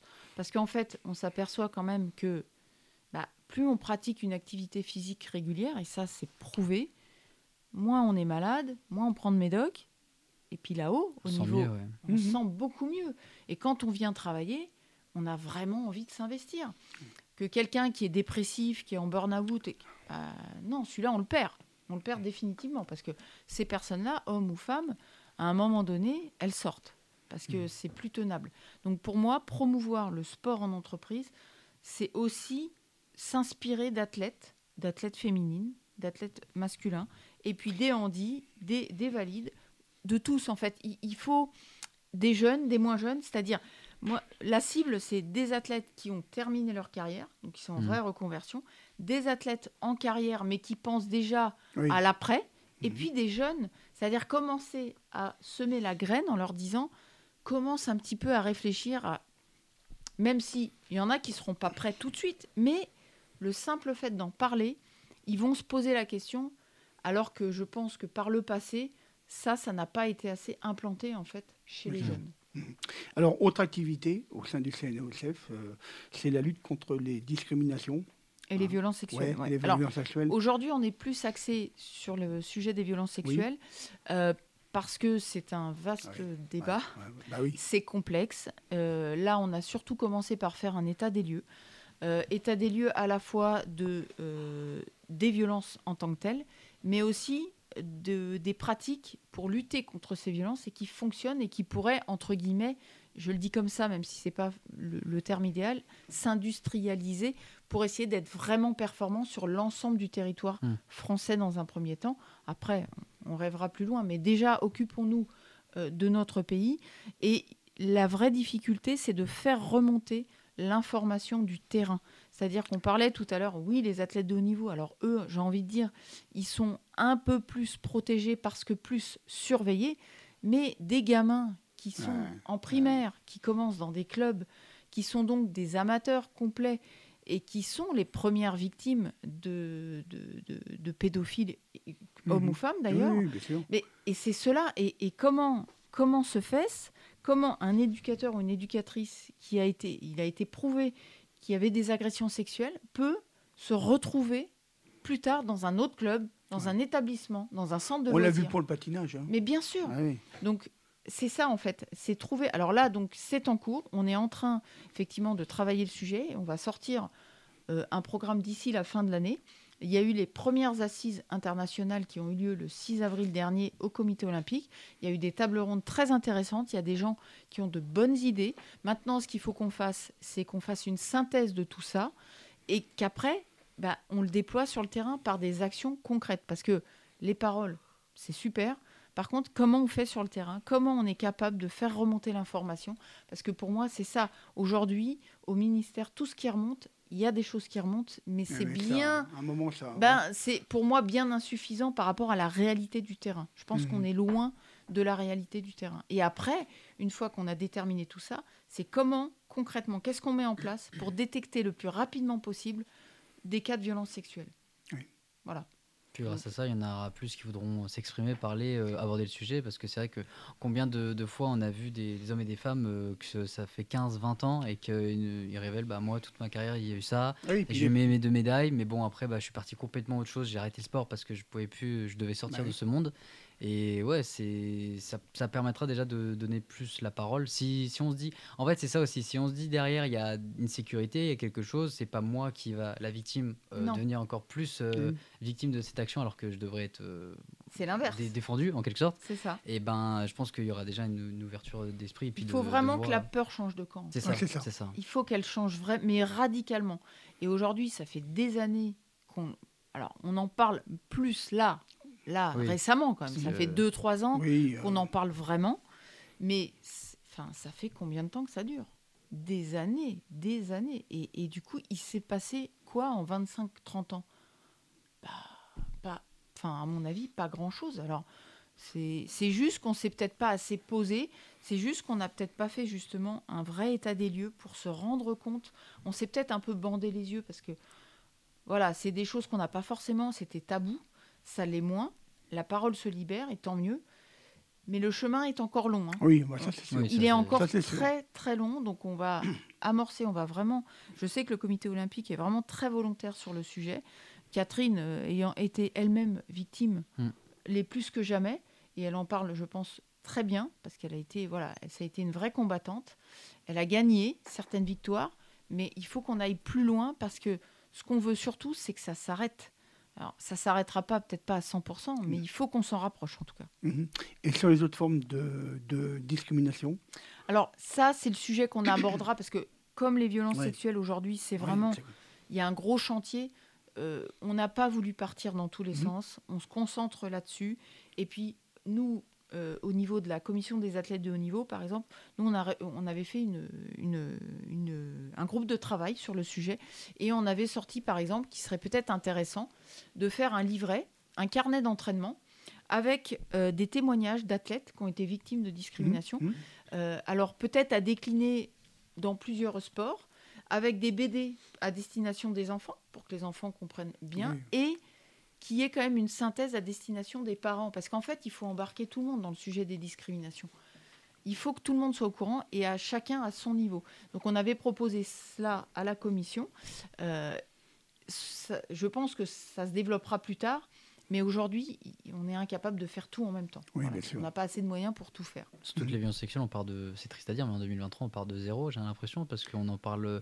On a quelques coups d'éclat, enfin quelques scandales qui explosent par-ci par-là, mais en fait, on couvre l'événement, on couvre le sujet, on en parle, et après, euh, on met sur le côté. Ah, et- mais, et puis pour et moi. euh, quelques années plus tard, on nous dit ah bah c'est toujours pareil, hein, ça n'a pas bougé. D'ailleurs, le coach qui a été. euh, bah, ça, c'est même au-delà du sport. On parle Oui, la- au-delà. la- le C'est pré- pareil dans le journalisme. moi, je retiens récemment, hein. c'était avec les, les scandales de la, de la FFF, il y Oui. avait par exemple le président des arbitres d'Île-de-France euh, qui avait euh, fait des attouchements sur mineurs, voilà, demandé des, des vidéos et des photos à des jeunes arbitres de bah, mineurs. mhm. Et il a été licencié, mais il a toujours sa licence euh, pour euh, pratiquer. Et il s'est retrouvé, je crois, du côté de Montpellier ou Lyon euh, pour euh, continuer à arbitrer des matchs euh, de U16, U15. Et euh, il, officiellement, il n'a pas été licencié pour faute grave, il a été licencié pour euh, Mm. euh, différents, euh, d'un point de vue juridique, euh, enfin avec les contrats. Typiquement, voilà. C'est ça, euh, ça qu'il faut éradiquer définitivement. C'est pas possible qu'une personne comme ça, avec de tels agissements, puisse se retrouver à quelques kilomètres plus loin, Ouais, muté. Ou muté, voilà. mais Ouais, ouais. sans qu'il y ait de ni de sanctions Hmm. réelles.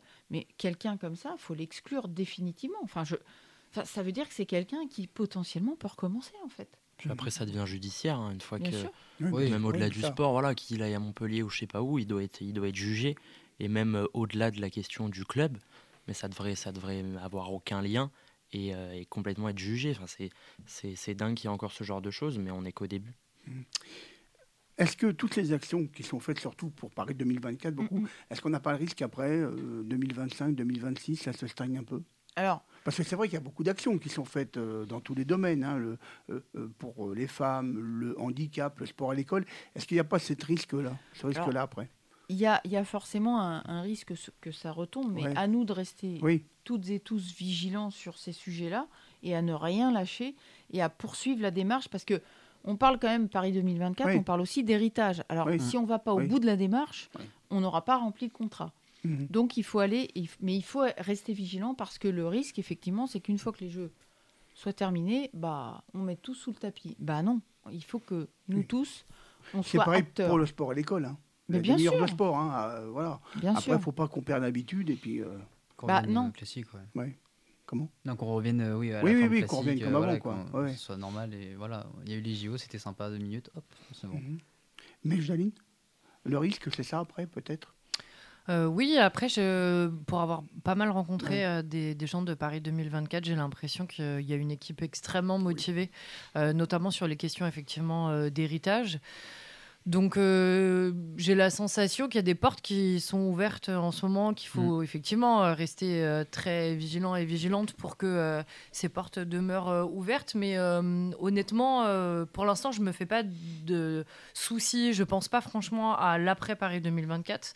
Euh, ce que j'ai envie, c'est que ce soit vraiment des, des jeux qui nous permettent effectivement d'avancer sur tout un tas de sujets dans la société. Justement, quand il y a eu le colloque Oui. Paris Sportive il y, a, il y a peu de temps, euh, il y avait notamment la question de comment est-ce qu'on fait la fête autour euh, des jeux qui a été euh, évoquée et comment est-ce qu'on fait la fête de manière féministe, à, à minima, de façon euh, safe pour, pour les jeunes femmes. Parce qu'en fait, on, voit bien, on sait bien que quand il y a un grand rassemblement avec beaucoup de monde, beaucoup d'hommes et beaucoup d'alcool, potentiellement, Ouais. ça devient plus très sécure pour, pour les femmes. Et donc, que la sécurité, que Paris 2024, que les associations dès aujourd'hui soient vigilantes là-dessus et mettent en place un certain nombre euh, de choses, que ce soit en termes d'éclairage, en termes de, voilà, de, de- de sécurité, etc.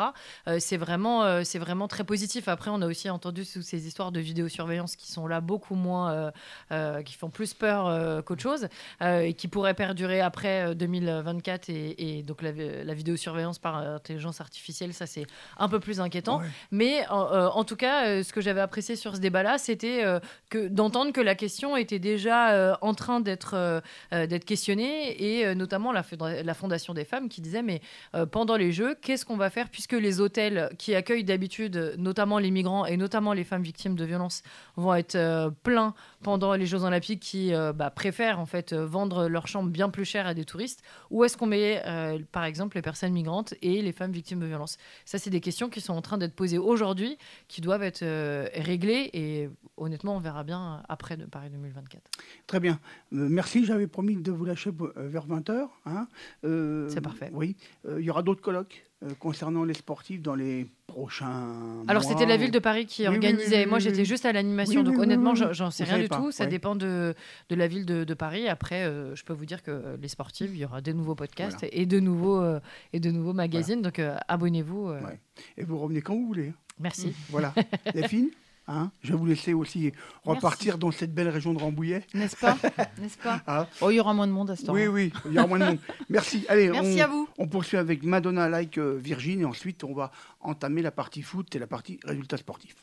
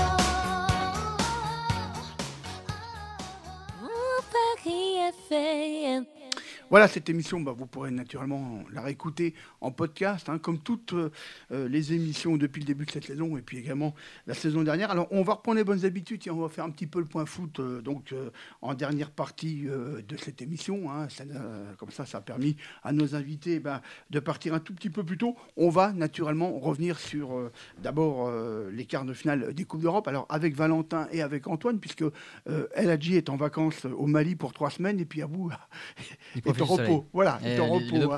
Voilà. c'est ça.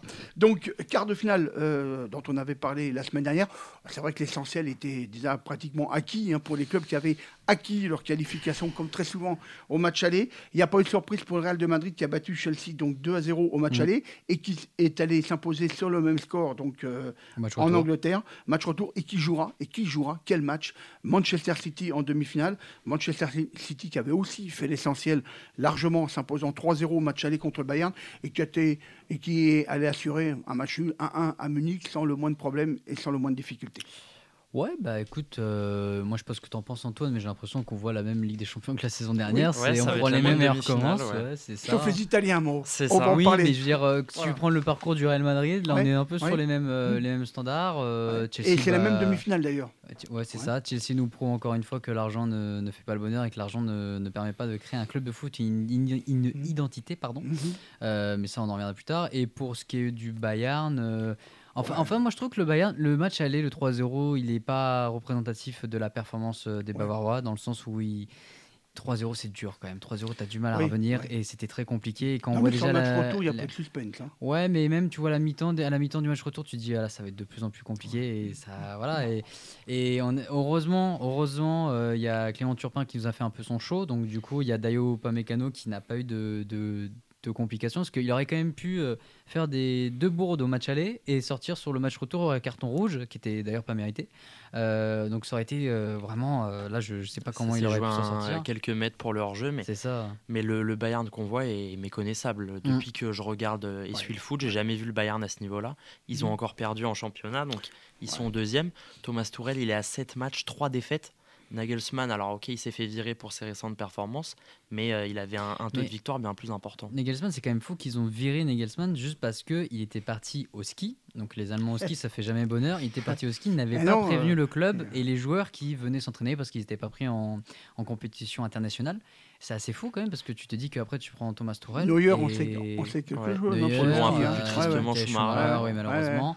Euh, c'est c'est- c'est- c'est fou quand même. Puis je de- pense qu'il y avait aussi un là. conflit avec les joueurs. Ouais. Bah, à- C'était sous, sous Tourelle, mais Sadio Mané qui a, qui a explosé encore avec euh, Leroy Sané, euh, ils, ils en sont venus aux mains. Je pense qu'il s'était mis à dos, à dos ses joueurs, notamment quand tu ne mets pas, tu ne mets pas Müller titulaire dans une euh, confrontation en huitième de finale contre le PSG. C'est quand même étonnant. Le, on sait euh, le, le poids qu'il a dans le vestiaire. Mais, euh, mais ça, ça m'avait surpris de, de le voir euh, limogé comme ça. Alors où est-ce qu'ils vont finir Euh, Ça parle de Tottenham, ça parle de Chelsea. Euh, Il y a le PSG aussi. J'espère pas parce que je pense Mhm. qu'un un si jeune entraîneur avec euh, malgré tout un ego euh, assez Oui. surdimensionné, avec les stars qu'il y a dans le vestiaire du PSG, je pense que ça peut, Pourquoi pas ça ne peut Chelsea? qu'exploser. Pourquoi pas Chelsea? Il y a des jeunes à développer. C'est un peu une ambiance un peu Leipzig et ça va lui rappeler du souvenir. Donc il n'y a pas eu de surprise pour le Real et Manchester City. Euh, Il y en a eu par contre pour euh, donc, euh, le match entre euh, donc, euh, Benfica et puis euh, le Milan AC Naples, pardon, Mm. hein, parce que 1-0 pour euh, donc, euh, le Milan AC euh, au match aller et puis bien, 1-1 euh, pour Naples. C'était pas évident, hein, c'était le match le plus, le plus serré pour les matchs retour. C'était pas évident que Milan AC puisse en sortir. Finalement, bon, bah, le Milan AC euh, est passé Mm. et Naples s'arrête alors que Naples avait plutôt le vent en poupe. hein. Ah Oui, bah, de- depuis, euh, depuis quelques temps, ça allait un peu moins Ouais, bien euh, à Naples, même Ouais. euh, en championnat, mais dans une ambiance euh, complètement folle. Les, les supporters étaient vraiment déchaînés. On a vu un beau match. Mike Maignan qui a encore été Ah oui, ouais, ouais. exceptionnel. Ah. Même euh, Meret qui a aussi sorti un penalty d'Olivier Giroud, mais heureusement que Léao a, fait, a mis le feu dans la défense. Mais, euh, mais c'est plutôt étonnant. euh, à- à- avant, les, avant ces quarts, moi j'aurais vu, j'aurais vu Naples Oui, passer. c'est vrai que c'était une équipe. ouais. C'est ça, avec deux leaders, avec Osimhen et Kvaratskhelia complètement en, en- en feu. Osimhen leur a manqué sur le premier match. Ben voilà, on, on a vu la différence. Là, il revient, il marque tard, à la 93e. Mais, euh, mais, mais Ça, c'est peut-être la petite surprise. ouais. C'était le match le plus qui, qui a- qui apparaissait le plus indécis avant les matchs retour. Par contre, euh, bah, il y aura, alors nous, les anciens qui avons connu ça, Mm. des chocs assez Milan, Inter de Milan. hein. Ça, c'est exceptionnel. ouais, L'Inter qui avait gagné le match aller à Benfica 2 à 0, bon, bah, qui a été tenu en échec par Benfica 3-3, qui est bien revenu euh, en fin de match, mais ça n'a pas donné, euh, ça n'a pas changé la donne. Donc à l'arrivée, on aura une deuxième demi-finale, AC Milan, Inter de Milan. C'est assez incroyable quand même. Ouais. Et c'est euh, le retour en force du foot italien qui, de toute façon, sera en finale.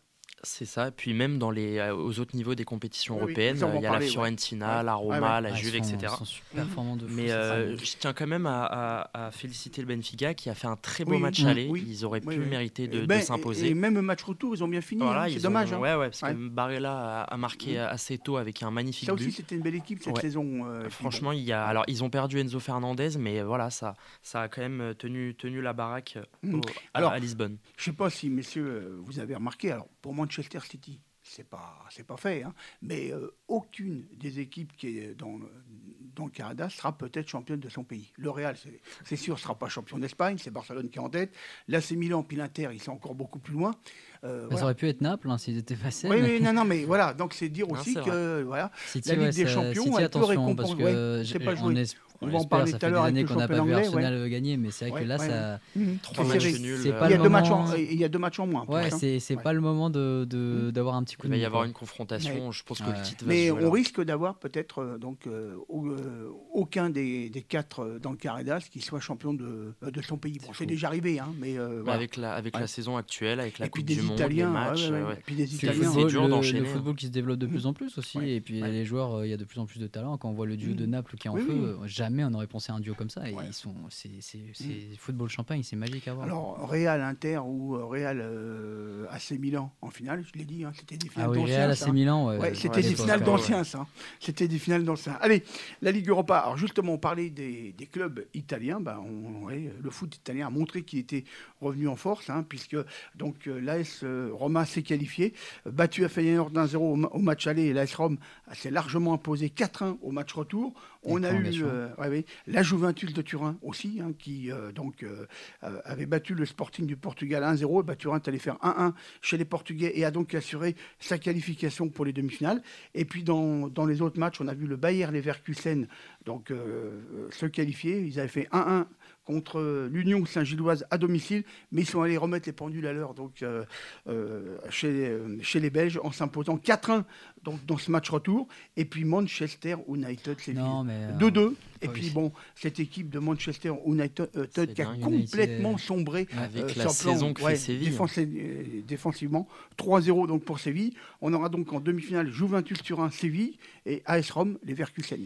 Là, on va voir une belle finale quand même. hein, Là, parce c'était, ouais. c'était, c'était, Ouais, c'est ouais. assez dingue que, le- que Mm. Manchester euh, s'écroule comme ça. Alors, c'est sûrement un que d'erreurs individuelles C'est clair. Ah ouais, défensive et puis le Avec gardien. ouais. le- Bah, en fait, quand tu regardes le match euh, aller, euh, franchement, ils ne doivent jamais se faire attraper Ouais, dans les ouais, 20 ouais. dernières minutes. Jamais. Ils, ont, ils mènent 2-0. Pourquoi? Ils se font sur des erreurs individuelles.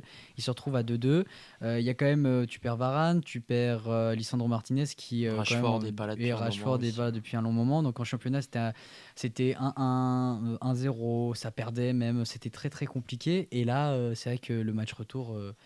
Franchement, erreur de Harry Maguire, erreur de David Derra. On a l'impression d'avoir retrouvé le United d'il y a deux ans.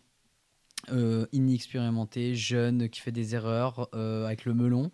Et c'est triste en fait. Pour, je, je suis même devenu limite triste et la peine pour Harry Maguire dans le sens où moi quand je l'ai vu arriver, euh, sa première saison n'était pas si mauvaise que ça avec United. D'ailleurs on se souvient du premier match face à Chelsea où ça met un 4-0 et tu te dis mais oui il vaut les 80 millions. Et encore tu te dis 80 millions c'est quand même énorme pour un défenseur. Euh, ça l'est toujours aujourd'hui. Et c'est vrai que maintenant tu le vois, le pauvre, à chaque fois qu'il est sur un terrain, c'est vrai qu'il y a quand même une, une, performance derrière. Mais en fait, c'est United a encore ses. Voilà, c'est Eric Ten Hag a créé un groupe euh, que Solskjaer avait commencé à fonder.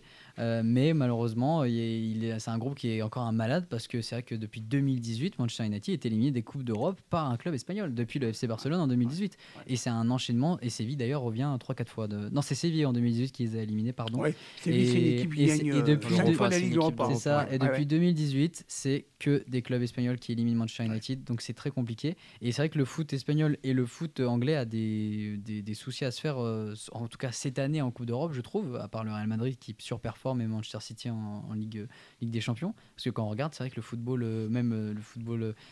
Euh, allemand en Ligue Europa a quand même des, des- des belles années devant, elle, je trouve, devant lui. Et euh, ouais, quand même, le football italien, c'est quelque chose. Hein. C'est Ouais. qu'avec Bah, José le Mourinho. grand retour. Ils ont eu un gros trou quand La même. Hein. Roma, heureusement qu'il y a des Ouais. prolongations, mais quand même, ils vont aller les chercher. Même la Juve à l'arrivée. La Juve, c'est une semaine bénie pour eux. Ils, se- ils arrivent à passer au prochain tour. Leur suspension de 15 points est Ils se retirée. sortir par Naples. Ils se font sortir par Naples, mais c'est ils ont quand même, mais oui, mais encore par un, un club italien, tu vois, c'est ils ont juste, c'est en championnat, ça va pas trop, mais bon, ils ont leur, euh, ils, remontent- ils ont remonté à la troisième place, je crois. Troisième place Ouais, avec un match C'est- Troisième, ouais.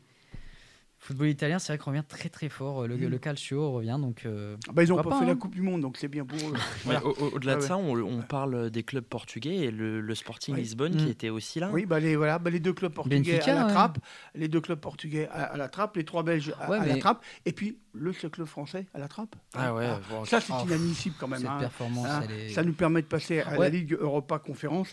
Bâle, Nice de partout. Et puis euh, Nice battu de façon assez incroyable. 1-2 après prolongation face à cette équipe de Bâle Mm. qui est euh, quatrième ou cinquième du championnat suisse. Quoi. C'est qui a incroyable. perdu encore 2-0 euh, Ouais, ouais, ce, ce c'est incroyable quand même. Un mais- match comme ça, on doit pas le perdre, on doit le tuer. Ouais, ça m'a rappelé un petit peu l'élimination aussi de Rennes contre Donetsk. Oui, un petit peu, un Pareil. petit peu dans Ouais, le même vrai. style. Ils se Pareil. font surprendre, mais, euh, mais Nice, c'est pas possible. Une, presta- une belle prestation à, de, à, Alors c'est une équipe qui gagne plus quand même hein, depuis quelques Depuis matchs, quelques hein. temps, Ouais. c'est compliqué, mais Mofi qui avait fait euh, un match exceptionnel, dont un but magnifique à l'aller, même si Nice doit gagner ce match, Ouais, il- non. dans le contenu, voilà, ils, ils étaient au-dessus. À domicile, Une- à partir de la 82e minute et l'égalisation, ils ont arrêté de jouer. Je, je regardais cette, cette prolongation avec un ami qui connaît très bien le foot, mais on se disait, mais qu'est-ce qu'ils font? Ouais, Il- Dante prenait le ballon, il le balançait devant. Alors, je peux comprendre si on est à la Il a 123e, regardé mais, Maguire, je pense. hein, Ouais. jouer, donc, euh, mais voilà, il, il balançait devant et Laborde faisait comme il pouvait. Mais, mais euh, à part euh, Kefren Turam qui essayait de mettre un peu de rythme au milieu, c'était c'est compliqué. Il manquait de. Ils étaient chez eux en plus. On voyait le- l'en- l'entraîneur un peu désabusé, Digard. Mais c'est pas possible de sortir contre contre Bâle. euh, C'est un véritable but, hold-up, mais C'est- malheureusement. c'est un- euh, c'est un- encore une fois, je pense qu'il y a quelque chose. On dit souvent cette fameuse phrase, oui, euh, le club, il faut avoir une histoire derrière et tout. Et en fait, quand tu regardes, oui, parce que Bâle, c'est quand même une histoire en Ligue des Champions, en Coupe d'Europe, c'est quand même Même un gros club. Ouais, ouais. Même nationalement, c'est, on va pas se mentir, c'est l'un des clubs suisses qu'on connaît le mieux, tu vois, de, de, de ça. Et je pense que Nice. euh, Nice s'est vu trop rapidement qualifié, a, y a trop Mmh, espéré, mmh, et dès que tu prends un coup sur la tête, bah, c'est comme Rennes, hein, ils ont pris Mmh, un coup sur la tête, et après c'est vrai que Ouais. la prolongation c'était c'était de la souffrance tout simplement à regarder, et même les tirs au but de Rennes, on s'en souvient, c'était. Mmh. On en parlait la semaine dernière, c'est, je pense, un véritable problème de, de culture pour les clubs français. Bah après c'est oui mais bon tu peux pas avoir une histoire une culture si bah malheureusement t'as pas passé ces étapes là peut-être que l'année prochaine Nice va encore performer va non, mais c'est pareil pour Marseille, c'est pareil pour Lyon, Ouais. c'est pareil pour le Paris Saint-Germain en Ligue des Champions. vrai, hein. mais Euh, à leur niveau, hein, c'est pareil. hein. Après, il y a le fait pareil, aussi hein. que quand on, quand on réussit en France, ou à Monaco, à- où, je- où- où sais-je, on on- voilà, on part. Mm. Et En Angleterre, il n'y a pas ça. Euh, Bah oui, Harry bah oui, Kane, ça oui, fait 10 ouais, ans qu'il bah oui, perd tout bah avec oui. Tottenham, C'est il est peut-être une des raisons.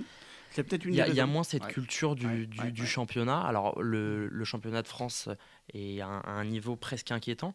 À, Bien meilleur qu'il y a quand même 7-8 ans. Oui, c'est Voilà, sûr, mais à, meilleur. à Et le UEFA, là, ça devient, ça devient Oui, oui, très mais bon, compliqué. c'est parce qu'on n'y arrive pas en Coupe Mais tu vois, d'Europe. on- voilà. on, disait l'Italie, oui, machin, ils sont Mmh, plus dans le mmh. coup et tout. Ils sont revenus, mais en une, une saison, et ça y est, ils nous de devant. Alors on verra peut-être que l'année prochaine, euh, peut-être que l'année prochaine, on n'en entendra pas parler. hein, Ça dépend aussi. hein, Mais enfin, c'est vrai C'est que ça, mais- ils ont eu un grand creux et que cette année, c'est euh, le football qui est le plus représenté un au grand creux, ça n'a pas été si long que Ah ça. si, si, si, si, si. Euh. L'Inter, ils n'ont pas joué. Le dernier club à avoir gagné une, une Ligue des Champions, c'est l'Inter de Milan. Il y a, il y a quand même 2010. 13 ans maintenant. Mais, mais la Il y a 13 ans Juventus, même si Euh, voilà, ils ont bon, la Juventus, finale en euh, 2000 en euh, Et 2015. bah, le club français, ouais. 93, quoi. Oui, Si non, on non, part de ce non, non, principe-là, non, non, non, euh, mais on parle par rapport aux autres grosses nations du football, Ouais. l'Angleterre, l'Allemagne et vrai puis que euh, Antoine l'Espagne a- surtout. Antoine a raison, c'est vrai que Ouais. nos, nos joueurs ils, ils partent et pourquoi leur en vouloir? Il y a des contrats bien plus intéressants ailleurs, il y a une culture, euh, découverte de culture, de langue, d'ouverture au monde et, et puis ouais, les clubs ça fait rêver. Et puis quand tu vois un Wayne Rooney, un, un Rashford, un Harry Kane, le pauvre, d'ailleurs on lui souhaite euh, bon courage euh, pour la fin de saison là, mais euh, il reste, il reste malgré tout et euh, même s'ils partent, ils vont partir dans les clubs italiens et la représentation parfaite de ça c'est Olivier Giroud qui à chaque fois qu'on lui pose la question est-ce que vous allez revenir en France? Alors qu'il a quand même été Non, champion de France avec Montpellier qui est une histoire incroyable. Euh, bah non, en fait, enfin pour le moment, il, il y a quand même 30, euh, ouais, il arrive à 35 ans. Et il dit 36. j'ai en- j'ai encore euh, au 36, j'ai encore le temps, j'ai le Il a temps. prolongé et, avec Milan. et il a prolongé avec Milan et on peut pas lui en voir parce que il est bon, Milan est bon et c'est c'est magnifique et c'est. Voilà, faut aller, faut aller ailleurs pour avoir plus d'argent et pour aussi avoir une meilleure. euh, Et on l'a vu, mais enfin bon, on va pas faire le débat, culture. on l'a vu avec euh, Augustin euh, du Paris Saint-Germain qui a été le bourreau de, de, de- donc, euh, de Nice avec l'équipe de, de Bâle. Allez, donc Bâle qui jouera contre la Fiorentina en demi-finale, puisque la Fiorentina a battu Poznan 4-1 Mm. au match aller, même s'ils ont été battus chez eux 3-2 au, au match retour. La Fiorentina, donc autre club italien, jouera Bâle en demi-finale. Et puis l'autre demi-finale, elle opposera euh, West Ham, on parlait du foot anglais Ouais. euh, justement, donc euh, West Ham qui avait fait 1-1 à la Gantoise et qui s'est imposé assez largement 4-1 pour le match retour. Et West Ham jouera contre euh, Alkmaar, AZ Alkmaar, le les Pays-Bas, puisqu'ils ont battu euh, les Belges d'Anderlecht. Ils avaient été battus 2 à 0 au match retour à aller. Ils ont gagné le match retour 2 à 0 après prolongation, donc euh, avant de s'imposer 4-1 dans la séance de tir au but. Donc ça peut être vraiment un carton plein des Italiens cette semaine, dans les, Mm. euh, cette année, dans les trois compétitions européennes. Je mettrais quand même une petite pièce sur West Ham, moi. Oui, Qui, pourquoi pas qui a fait un Pourquoi très beau match contre Arsenal là, il, y a, il y a quelques, On il y a verra. quelques journées. Ouais. Et puis pourquoi pas, ça fait un moment qu'un club anglais n'a pas performé euh, autre qu'en Ligue des Champions. Euh, avec euh, tous les déboires de Manchester, etc. Donc pourquoi pas West Ham? Très bien, on verra ça donc dans les prochaines semaines. On en vient à la 32e journée euh, du championnat de Ligue 1. Bon, on sait que les carottes donc, sont cuites hein, pour les adversaires du Paris Saint-Germain. Le Paris Saint-Germain qui est allé gagner à, à Angers euh, 2-1. Donc Paris Saint-Germain qui s'oriente, on l'a dit la semaine dernière, vers son 11e titre de champion de France. Auxerre Lille, match nul un partout. Lens a battu Monaco 3-0, ça c'est un match important. Et puis pour les autres matchs importants pour le maintien, victoire de Strasbourg à Reims 2-0. Euh, Nantes et Troyes ont fait match nul 2 partout. Ajaccio-Brest 0-0. Nice a été battu, vous voyez, une nouvelle fois donc à domicile par euh, Clermont euh, 2 buts à 1. Et puis victoire, victoire de, de Marseille à Mhm. Lyon 2 buts à 1, qui montre toujours l'inconstance de Lyon. Et puis euh, bah, Marseille, donc, qui va jouer maintenant la deuxième place qualificative en Ligue des Champions face à Lens dans quelques semaines. Il y a un match important dans 15 jours entre Marseille et Lens, puisque le PSG donc en tête 75, devant Marseille 67 deuxième, troisième Lens 66 et quatrième Monaco 61. Pour ça, ce sont pour les quatre Mm. places qualificatives à, euh, à l'Europe. Et il y aura une cinquième aussi avec euh, donc la Ligue Europa Conférence et puis euh, la Coupe de France, la finale qui se déroulera samedi. Et puis 14e en bas de tableau, donc euh, Auxerre, donc 14e avec 33 points. 15e Strasbourg, Nantes, Brest, 32 points. Et ensuite, euh, donc 18e Troyes et Ajaccio, 22 points, qui semblent condamnés, tout comme Angers, condamné depuis euh, Oui, bien Angers longtemps, depuis, 20e euh, avec depuis euh, 16 décembre. points. Messieurs, un Mm. petit commentaire sur cette journée de championnat? Hum, Nantes, Nantes, attention, Ouais, parce que Nantes, Ah ça oui, fait oui. des matchs nuls, Oui, ça oui. fait des matchs nuls, ça enchaîne des mauvaises performances. Ah, ah, ah, Euh, faut- faut- Camboiré a pas mal mâché ses mots. hein. C'est Oui, ça. oui, mais il a raison, hein. euh, Ouais, il a- on il a est une raison. équipe de merde, comme il avait dit euh, la semaine il a dernière. raison, hein. Et il a raison, parce que quand on regarde. euh, Abou avait dit quelque chose de, de très important euh, la semaine dernière. Il avait dit je pense qu'il faut passer cette, coupe de, cette finale de Coupe de France, Mhm. passer cette pression de on est back-to-back. Et après, il faut se concentrer sur la fin du championnat. Ouais. Euh, Ludovic Blas a mis en story Instagram on ne lâchera rien, bah, on espère, parce que quand même là, ça serait dommage de gagner la Coupe de France et de, de l'autre côté de galérer de plus en plus en championnat et de, de se mettre dans la merde tout seul. Euh, donc Nantes, très attention. Et mais quel match de lance Quel match de lance Mais ça, c'est. c'est- Marseille lance dans 15 jours, ça part Tu vois un PSG Angers 2-1, mais tu regardes Lens Monaco. Ouais, mais bah, quel match Monaco en plus sûr. après la performance. euh, Monaco aussi qui est un peu inconstant parce que quand ça fait 2-2 face à Mhm. Nantes alors que ça mène 2-0, euh, ça, ça- ça prouve quand même qu'il y a encore des, des soucis à Monaco et que le podium, ils l'ont toujours. Ils ont, Monaco, là, cette saison, ils ont eu, toujours été dans le top 6, ils ont approché le podium, ils ont mis la main dessus, ils sont repartis.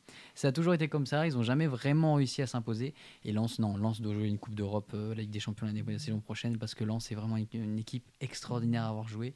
Et c'est quand tu vois cette performance face à Monaco que tu dis que leur défaite face au PSG n'était pas méritée. Comme quoi le championnat va rester passionnant malgré donc euh, le futur 11e titre du Paris Saint-Germain jusqu'à la saison. La Ligue 2, donc là, Saint-Etienne a été battu par Metz euh, 3-1. C'était aussi la 32e journée. Le Havre Quevilly-Rouen, c'était le derby nordiste, euh, derby normand, pardon, 0-0. Laval euh, qui bat euh, 2 buts à 1.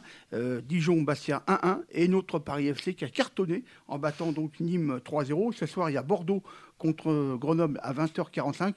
Le Havre toujours en tête avec 65 points. Devant Metz, deuxième 58 points. Troisième Bordeaux 56. Euh, quatrième Sochaux, Caen, Bastia 52. Donc il y a ils sont un petit peu décrochés quand même pour euh, aller chercher donc euh, euh, une place qualificative pour la Ligue 1. 9e le Paris FC comme d'habitude donc à 43 points. Et puis donc euh, 15e derrière en bas de tableau par contre c'est très serré. 15e Valenciennes 37 points, 16e Annecy euh, 36 points, 17e Laval 34 points, 18e Dijon 31 points, 19e Nîmes 29 points. Et 20e et dernier Nord Niort 27 points. Vous en pensez quoi messieurs de la Ligue 2 Oui, pour ce qui est du, du haut du classement, bah, le Havre qui, qui continue sa bonne Ouais, série, ouais, vont, ouais, ils ouais, vont ouais, fêter pour le eux, c'est titre. tranquille. hein. Ouais. Voilà. Et Metz qui, Metz qui revient bien Ouais. aussi, là, ils vont pouvoir euh, jouer la montée. Ouais. Moi, je, moi, je mettrais bien un petit, une petite pièce sur Metz quand même. hein. Avec Euh, un- tant avec pis pour un- Bordeaux, un- mais Un attaquant en feu. Ouais. Ouais, une Kotadze ouais, qui ouais, fait ouais. Une, une très belle saison. Il est auteur de quand même de 19 Mhm. buts. Voilà, on sait que le, le- la deuxième ligue française est une des meilleures euh, oui, seconde oui, division. Oui, oui, oui. Et on le voit avec des joueurs de talent. Et Mm. puis, puis, puis ça, voilà, je- une, une- petite, euh, petite phrase pour Saint-Etienne aussi, bah voilà, qui va, bien Saint-Etienne. qui va, qui va Ils très bien finir. Alors, Ouais, ils ont perdu le dernier match, mais dixième, Ouais, oui. c'est dingue. Ouais, ouais, ouais. Ils étaient derniers, ils étaient Avec au moins fond. 3 en plus. C'était la crise. Et, Et puis des matchs qu'ils ont perdus au tout début, et en partant avec, euh, avec moins 3, c'est c'est- c'est Ouais, une avec belle un remontée. effectif qui était quand même resté un effectif de Ligue 1. Donc, euh, ils mais vont- la, la Ligue 2 est quand même euh, Ouais. hyper passionnante à suivre cette Ah saison. je préfère même de regarder des matchs de Ligue 2 que. Ligue 1 des fois. Et Mm. moi, les montées vont être, vont être très très importantes. peut-être qu'on aura Metz et Le Havre, le retour Oui, du Havre. Oui, en oui, Ligue oui. 1. Là aussi, on va se régaler. Allez, 30e journée de National, c'est-à-dire qu'il reste 4 journées en National, alors Mm. qu'il en reste 6 en Ligue 1 et en Ligue 2. Le Paris Atlético à huis clos, hein, parce qu'on se demandait où est-ce qu'ils allaient jouer, s'ils n'allaient pas être forfaits. Ben, ils ont fait match nul devant Nancy 2-2, victoire de Concarneau à Avranches 3-0, victoire du Restart devant Borgo 1-0, et puis de, de Versailles à Sedan 2-1. Ce soir, il y a un match important euh, parmi donc les, euh, les premiers. Martigues Dunkerque à, 20 à 21h. C'est Concarneau qui est en tête 30 points. Euh, c'est Concarneau qui est en tête. donc, alors, on, on va voir combien de points ils ont. Devant Martigues et Dunkerque, 52. Quatrième Restart Versailles, 51 points. Et derrière, donc, il y a Avranches, euh, 12e avec 36 points. 13e Nancy, 35 points. 14e Villefranche-en-Beaujolais, 34 points. 15e Saint-Brieuc, 33 points. 16e Le Puy, donc, avec euh, 28 points. 17e Le Paris Atlético avec euh, 25 points. Et puis Borgo, donc, euh, 18e dernier avec euh, 22 points. Et là, il y a vraiment match hein, entre Concarneau, euh, Martigues et puis euh, Dunkerque, hein, messieurs. Oui, depuis le, depuis Ouais. le début de la Ouais, saison, ouais. il se livre une belle bataille. Euh, euh, J'aimerais juste revenir sur le, sur le Paris 13. Bah, voilà, une, Ouais, une ouais. saison bah, compliquée. Puis Mm. j'ai ça y est, c'est fini, hein, ils vont descendre. hein. Il bah, reste quatre c'est- journées, c'est hein. mathématiquement, c'est fini. Ils ont couru au score euh, tout, tout, tout le match. C'était c'était vraiment compliqué. Mais pour ce qui est du, du haut du classement, bah, on a encore une belle bataille. Martigues qui a, 55 points. hein. ouais, Voilà, c'est qui ça. a toujours un match de retard. Mais, mais voilà, 55, c'est bien ça. ça euh, pourrait voilà. se jouer au, au goal average. Ah ouais. Et ce, ce serait 50. Et le Red Star qui revient bien. hein. Le Red Ouais. Star qui revient bien, qui a eu des, des gros, un gros trou d'air qui les a Mhm. quand même fait descendre à la 6ème, 7ème place. Et on s'est dit, mais Ouais, ouais. jamais ils vont remonter. Mais là, ça a l'air quand même, euh, Ouais. quand même une petite victoire. Tu passes Versailles devant aussi Dunkerque. qui hein. fait, qui fait la mauvaise opération. Il y a Qui quelques Versailles. Ouais, alors là, ils sont sur une, Versailles une- aussi, euh. Bah ouais. deux victoires de rang, mais avec le budget qui- qu'il y a à Versailles, les joueurs, euh, on a quand même d'anciens joueurs de Ligue 1 avec une très belle expérience. Et là, voilà, ils vont, ils sont cinquièmes, alors que ça pouvait jouer la montée. Ils il y a n'ont pas réussi à surfer sur euh, les, les- les- les gros exploits en Coupe de France, tout ça. ça. Ils sont restés euh, au stade euh, ouais, national, 5ème. Quoi. Mais. Concarneau, cinq- euh, 55 points et Martigues, Dunkerque, 52. Euh, ouais, euh, il faut attendre le résultat de ce soir. Il y a, C'est ça, il y a match. être, Et puis, euh, effectivement, le Restart et Versailles, ils sont, ils sont derrière. euh, donc, la euh, surprise quand même. Il y a encore des possibilités. Donc euh, voilà. ça. Là aussi, c'est passionnant en national, même si euh, pour le Paris euh, Atlético, eh ben, euh, Avec le Parisien, un peu compliqué. Ouais. depuis très longtemps. Allez, les féminines, eh ben, il n'y avait pas de championnat ce week-end, mais on va quand même rappeler que euh, donc Barcelone a gagné à Chelsea le match aller de demi-finale euh, Mm. Ligue féminine 1-0 et que l'autre match a vu un nul entre Wolfsburg et Arsenal 2-2, match re- retour le week-end prochain pour peut-être une finale. euh, euh, Wolfsburg-Barcelone ouais, ouais, à peu Je près. pense. Ouais. Wolfsburg est Hein, habitué des finales. voilà. Barcelone a une super bonne équipe. euh, et encore une fois, on prouve que les Anglais euh, ont super bien développé leur section féminine et pas nous. Voilà, donc euh, Arsenal. Voilà, et puis on va donc euh, très brièvement hein, donc, euh, dire qu'en euh, Angleterre, 32e journée, on en parlait tout à l'heure, Arsenal en tête avec 75 points devant Manchester euh, euh, City, mais il y a deux ma- euh, 70, mais il y a deux matchs en moins pour Mm. Manchester City. En Espagne, 30e journée, Barcelone largement en tête, 76 points devant le Real, 65 points deuxième. En Allemagne, alors là, ça, on en parlait aussi tout à l'heure, hein, c'est compliqué pour le Bayern, puisque le Bayern est deuxième avec 59 points derrière Dortmund, euh, donc 60 points, mais Là, tout reste euh, possible pour les deux équipes. hein. Il y a match jusqu'au bout. Et puis en Italie, 31e journée. Là, Naples 75 toujours en tête.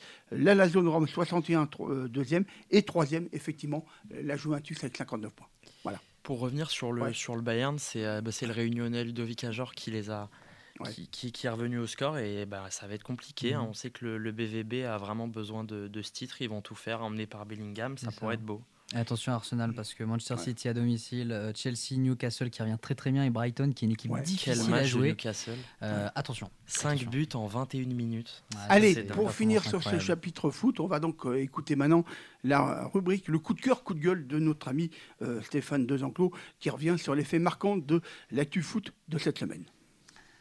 Bonsoir Philippe, bonsoir à tous. Alors le gros coup de cœur de la semaine qui vient de se terminer, il est pour le RC Lens. Déjà la semaine dernière, on avait vu contre le PSG à 10 contre 11 une belle équipe lensoise. Mais alors là, que dire de la prestation des 100 et or face à Monaco En dehors peut-être du PSG du mois de septembre et encore, on n'avait jamais vu cette saison une équipe de Ligue 1 à un tel niveau. En tout cas, moi, j'avais jamais vu ça. C'est bien simple.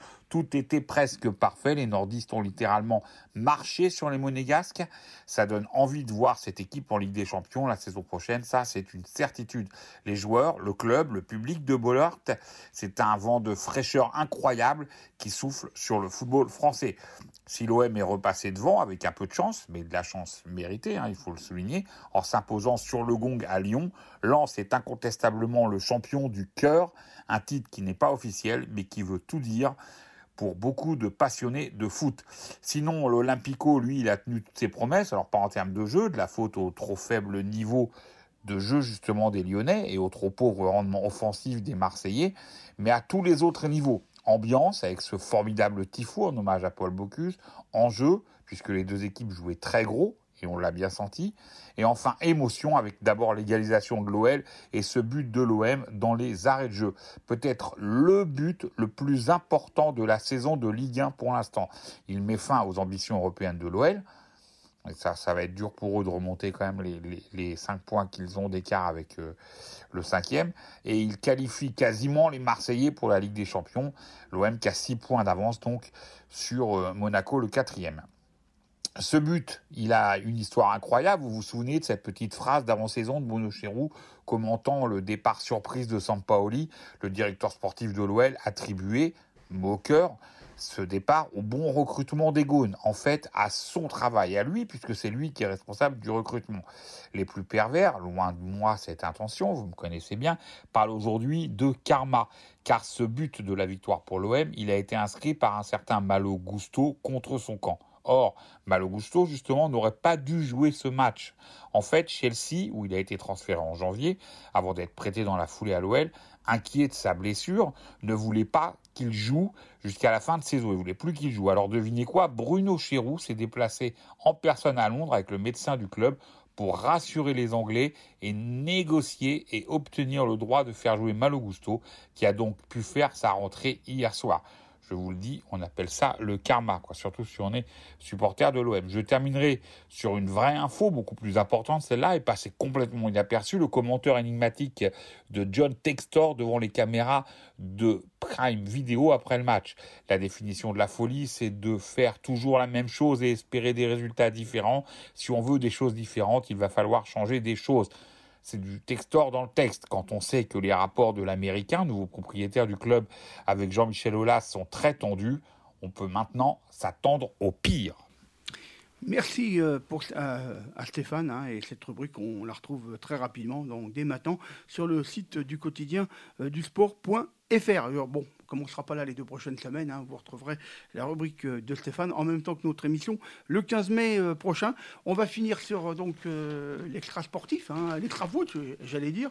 Donc pour le basket, il n'y avait pas de championnat ce week-end, mais des finales.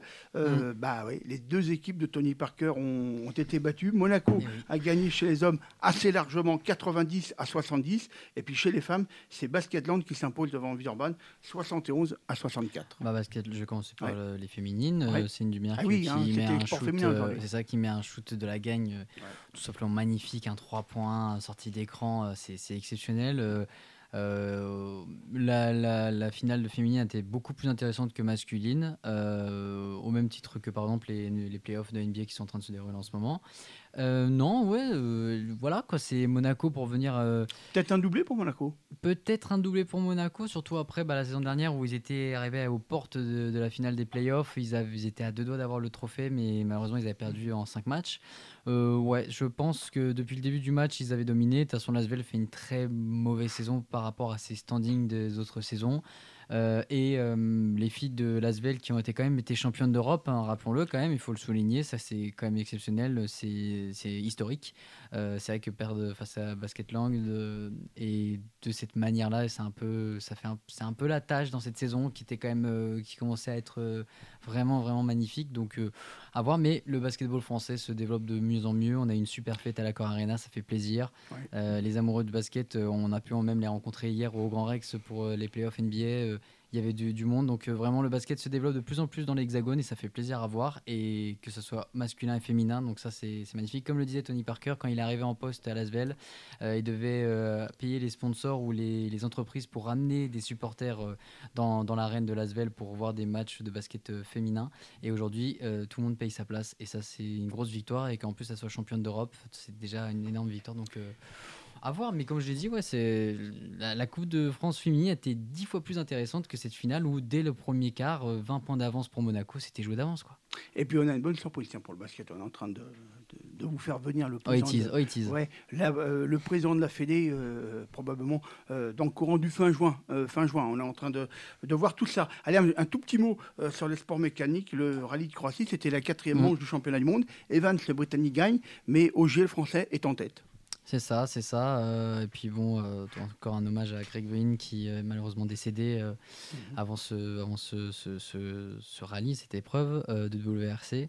Et oui, Ogier, bon bah, les Sébastien, de toute façon, euh, Ogier, Sébastien Loeb, euh, en rallye en France, euh, ça, ça, ça a l'air pas mal. Et, et non, oui, c'était sans surprise euh, une grosse performance, encore une fois. Et je pense que là, c'est parti pour un nouveau titre pour Sébastien Ogier, on l'espère. Alors, messieurs, je sais que vous n'êtes pas des grands spécialistes du vélo, mais enfin, c'est pas bien grave. Ah, moi, en tout cas, je ne suis pas un grand spécialiste. Antoine, je n'en sais rien. Ouais, mais non, non, mais c'est pareil, apparemment. Euh, donc, Evenpool a surclassé Liège, Mm. Donc euh, euh, ce, euh, ce dimanche. Il a imité un petit peu Pogacar, hein, qui avait gagné, et de belle manière aussi, le Paris-Nice, Ouais, mais qui a fait l'Amstel une- la Flèche Wallonne et le Tour des Flandres, mais qui est tombé. Ouais, Et- une ouais. mauvaise chute, mais Fracture du poignet. ça- fracture du poignet, mais c'est rassurant car on avait peur que ce soit un tendon qui soit touché et que ce soit bah, plus handicapant pour sa pour sa saison. J'avais dit justement, euh, en ne connaissant pas non plus extrêmement le, le cyclisme, que quand même euh, beaucoup d'observateurs disaient que sa saison était peut-être trop chargée et que le- cette compétition De toute à façon, Liège il devait couper là. après. Ouais, et que cette, euh, ce, ce circuit de Liège était peut-être euh, l'épreuve de trop. Et bah peut-être que ça, c'est les, les bons dieux qui nous ont écoutés parce que la chute est, elle fait peur, mais à l'arrivée c'est juste une, c'est juste une fracture. Heureusement qu'il y a Ouais, la pause. il va se et temps, qui a, oui, qui a dominé cette, qui a, qui l'a imité. Et c'est, il y a une super génération. Ouais, une super hein. génération qui attaque de loin et qui fait euh, du spectacle. Allez, on va finir par euh, la boxe, hein, puisque le rugby féminin, on en a parlé avec donc euh, nos collègues euh, filles euh, tout à l'heure. La boxe, tu voulais en parler Oui, bah on, a eu, on a eu le choc. Il y avait un beau match de boxe En boxe, ouais, entre Ryan Garcia, Oui. de King, comme il, comme il se fait appeler, et Gervonta Davis, l'originaire de, de Baltimore. C'était vraiment un, un- un choc. C'est assez rare en boxe, sauf en poids lourd, que, que vraiment des invaincus se rencontrent. Et on a eu le droit à un beau show. Ça s'est fini au, au sixième round, Mm. il me semble, par un, par un crochet au foie. Voilà, Et- c'était. Et qui a gagné? C'est Gervonta Davis. Donc le, il est en 29-0, 27 KO. Mais voilà, on a eu, euh, on a eu le combat qu'on attendait. euh, vraiment deux oppositions de style. Les deux qui étaient invaincus, non si Les deux qui étaient invaincus, ouais, un gros 24-0 match. pour, pour Aaron Garcia. C'est vraiment euh, deux personnes qui viennent d'un monde complètement différent. D'un côté, Gervonta Davis, il vient de, de Baltimore, une des villes les plus dangereuses des États-Unis. Il a eu beaucoup de soucis judiciaires et il a un procès dans, dans, dans quelques, Ouais, dans Comme quelques beaucoup de semaines. boxeurs. Voilà, comme à l'image Ouais, un peu d'un John. Jones. Donc c'est euh, un génie dans sa discipline, mais autour, euh, bah, il y, a, il y a des failles. De l'autre côté, euh, Ryan Garcia, voilà, c'est euh, le chouchou des, des filles, euh, il- le, le beau garçon qui, qui s'affiche sur les réseaux sociaux. Mais voilà, on a eu, on a eu droit un peu à ce qu'on a, on, on s'y attendait parce que voilà, Davis, c'est c'est 28 ans, que 24 pour, pour Garcia. Euh, ce que disait Canelo Alvarez, une des, des légendes de, de, de la discipline, c'est trop tôt. C'est trop tôt pour Ryan Garcia. Il était encore trop jeune pour, pour affronter le, le natif de- du Maryland.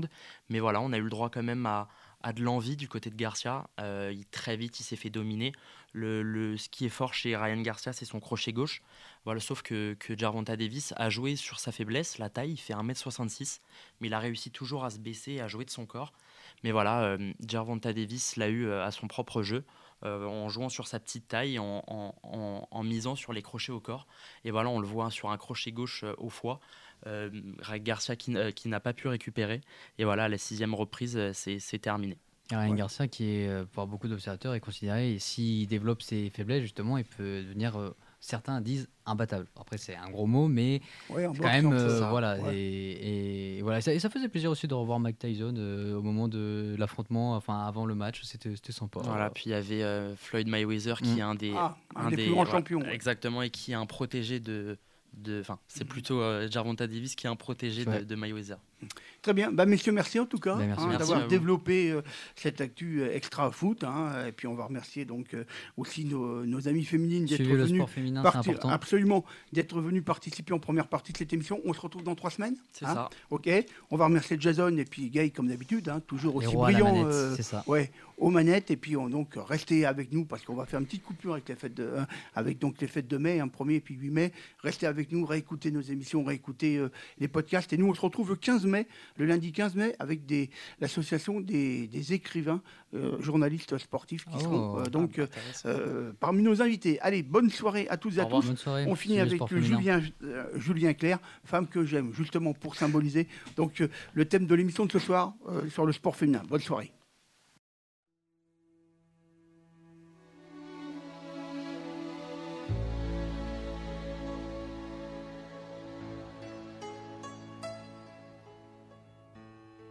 Quelquefois si douce.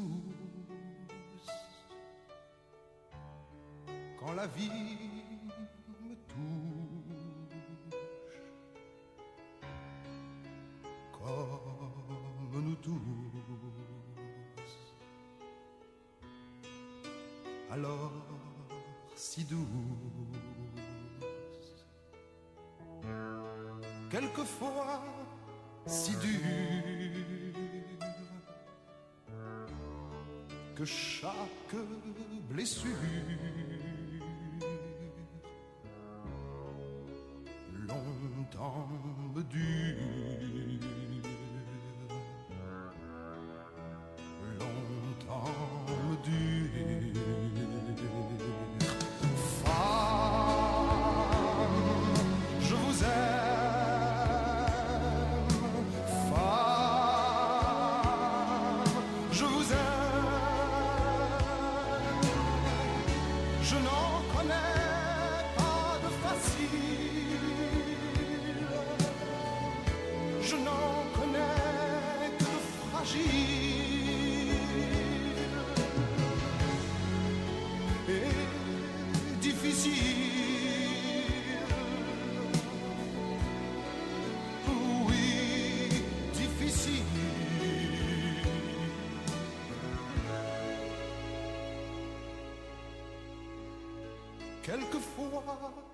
si drôle sur un coin d'épaule.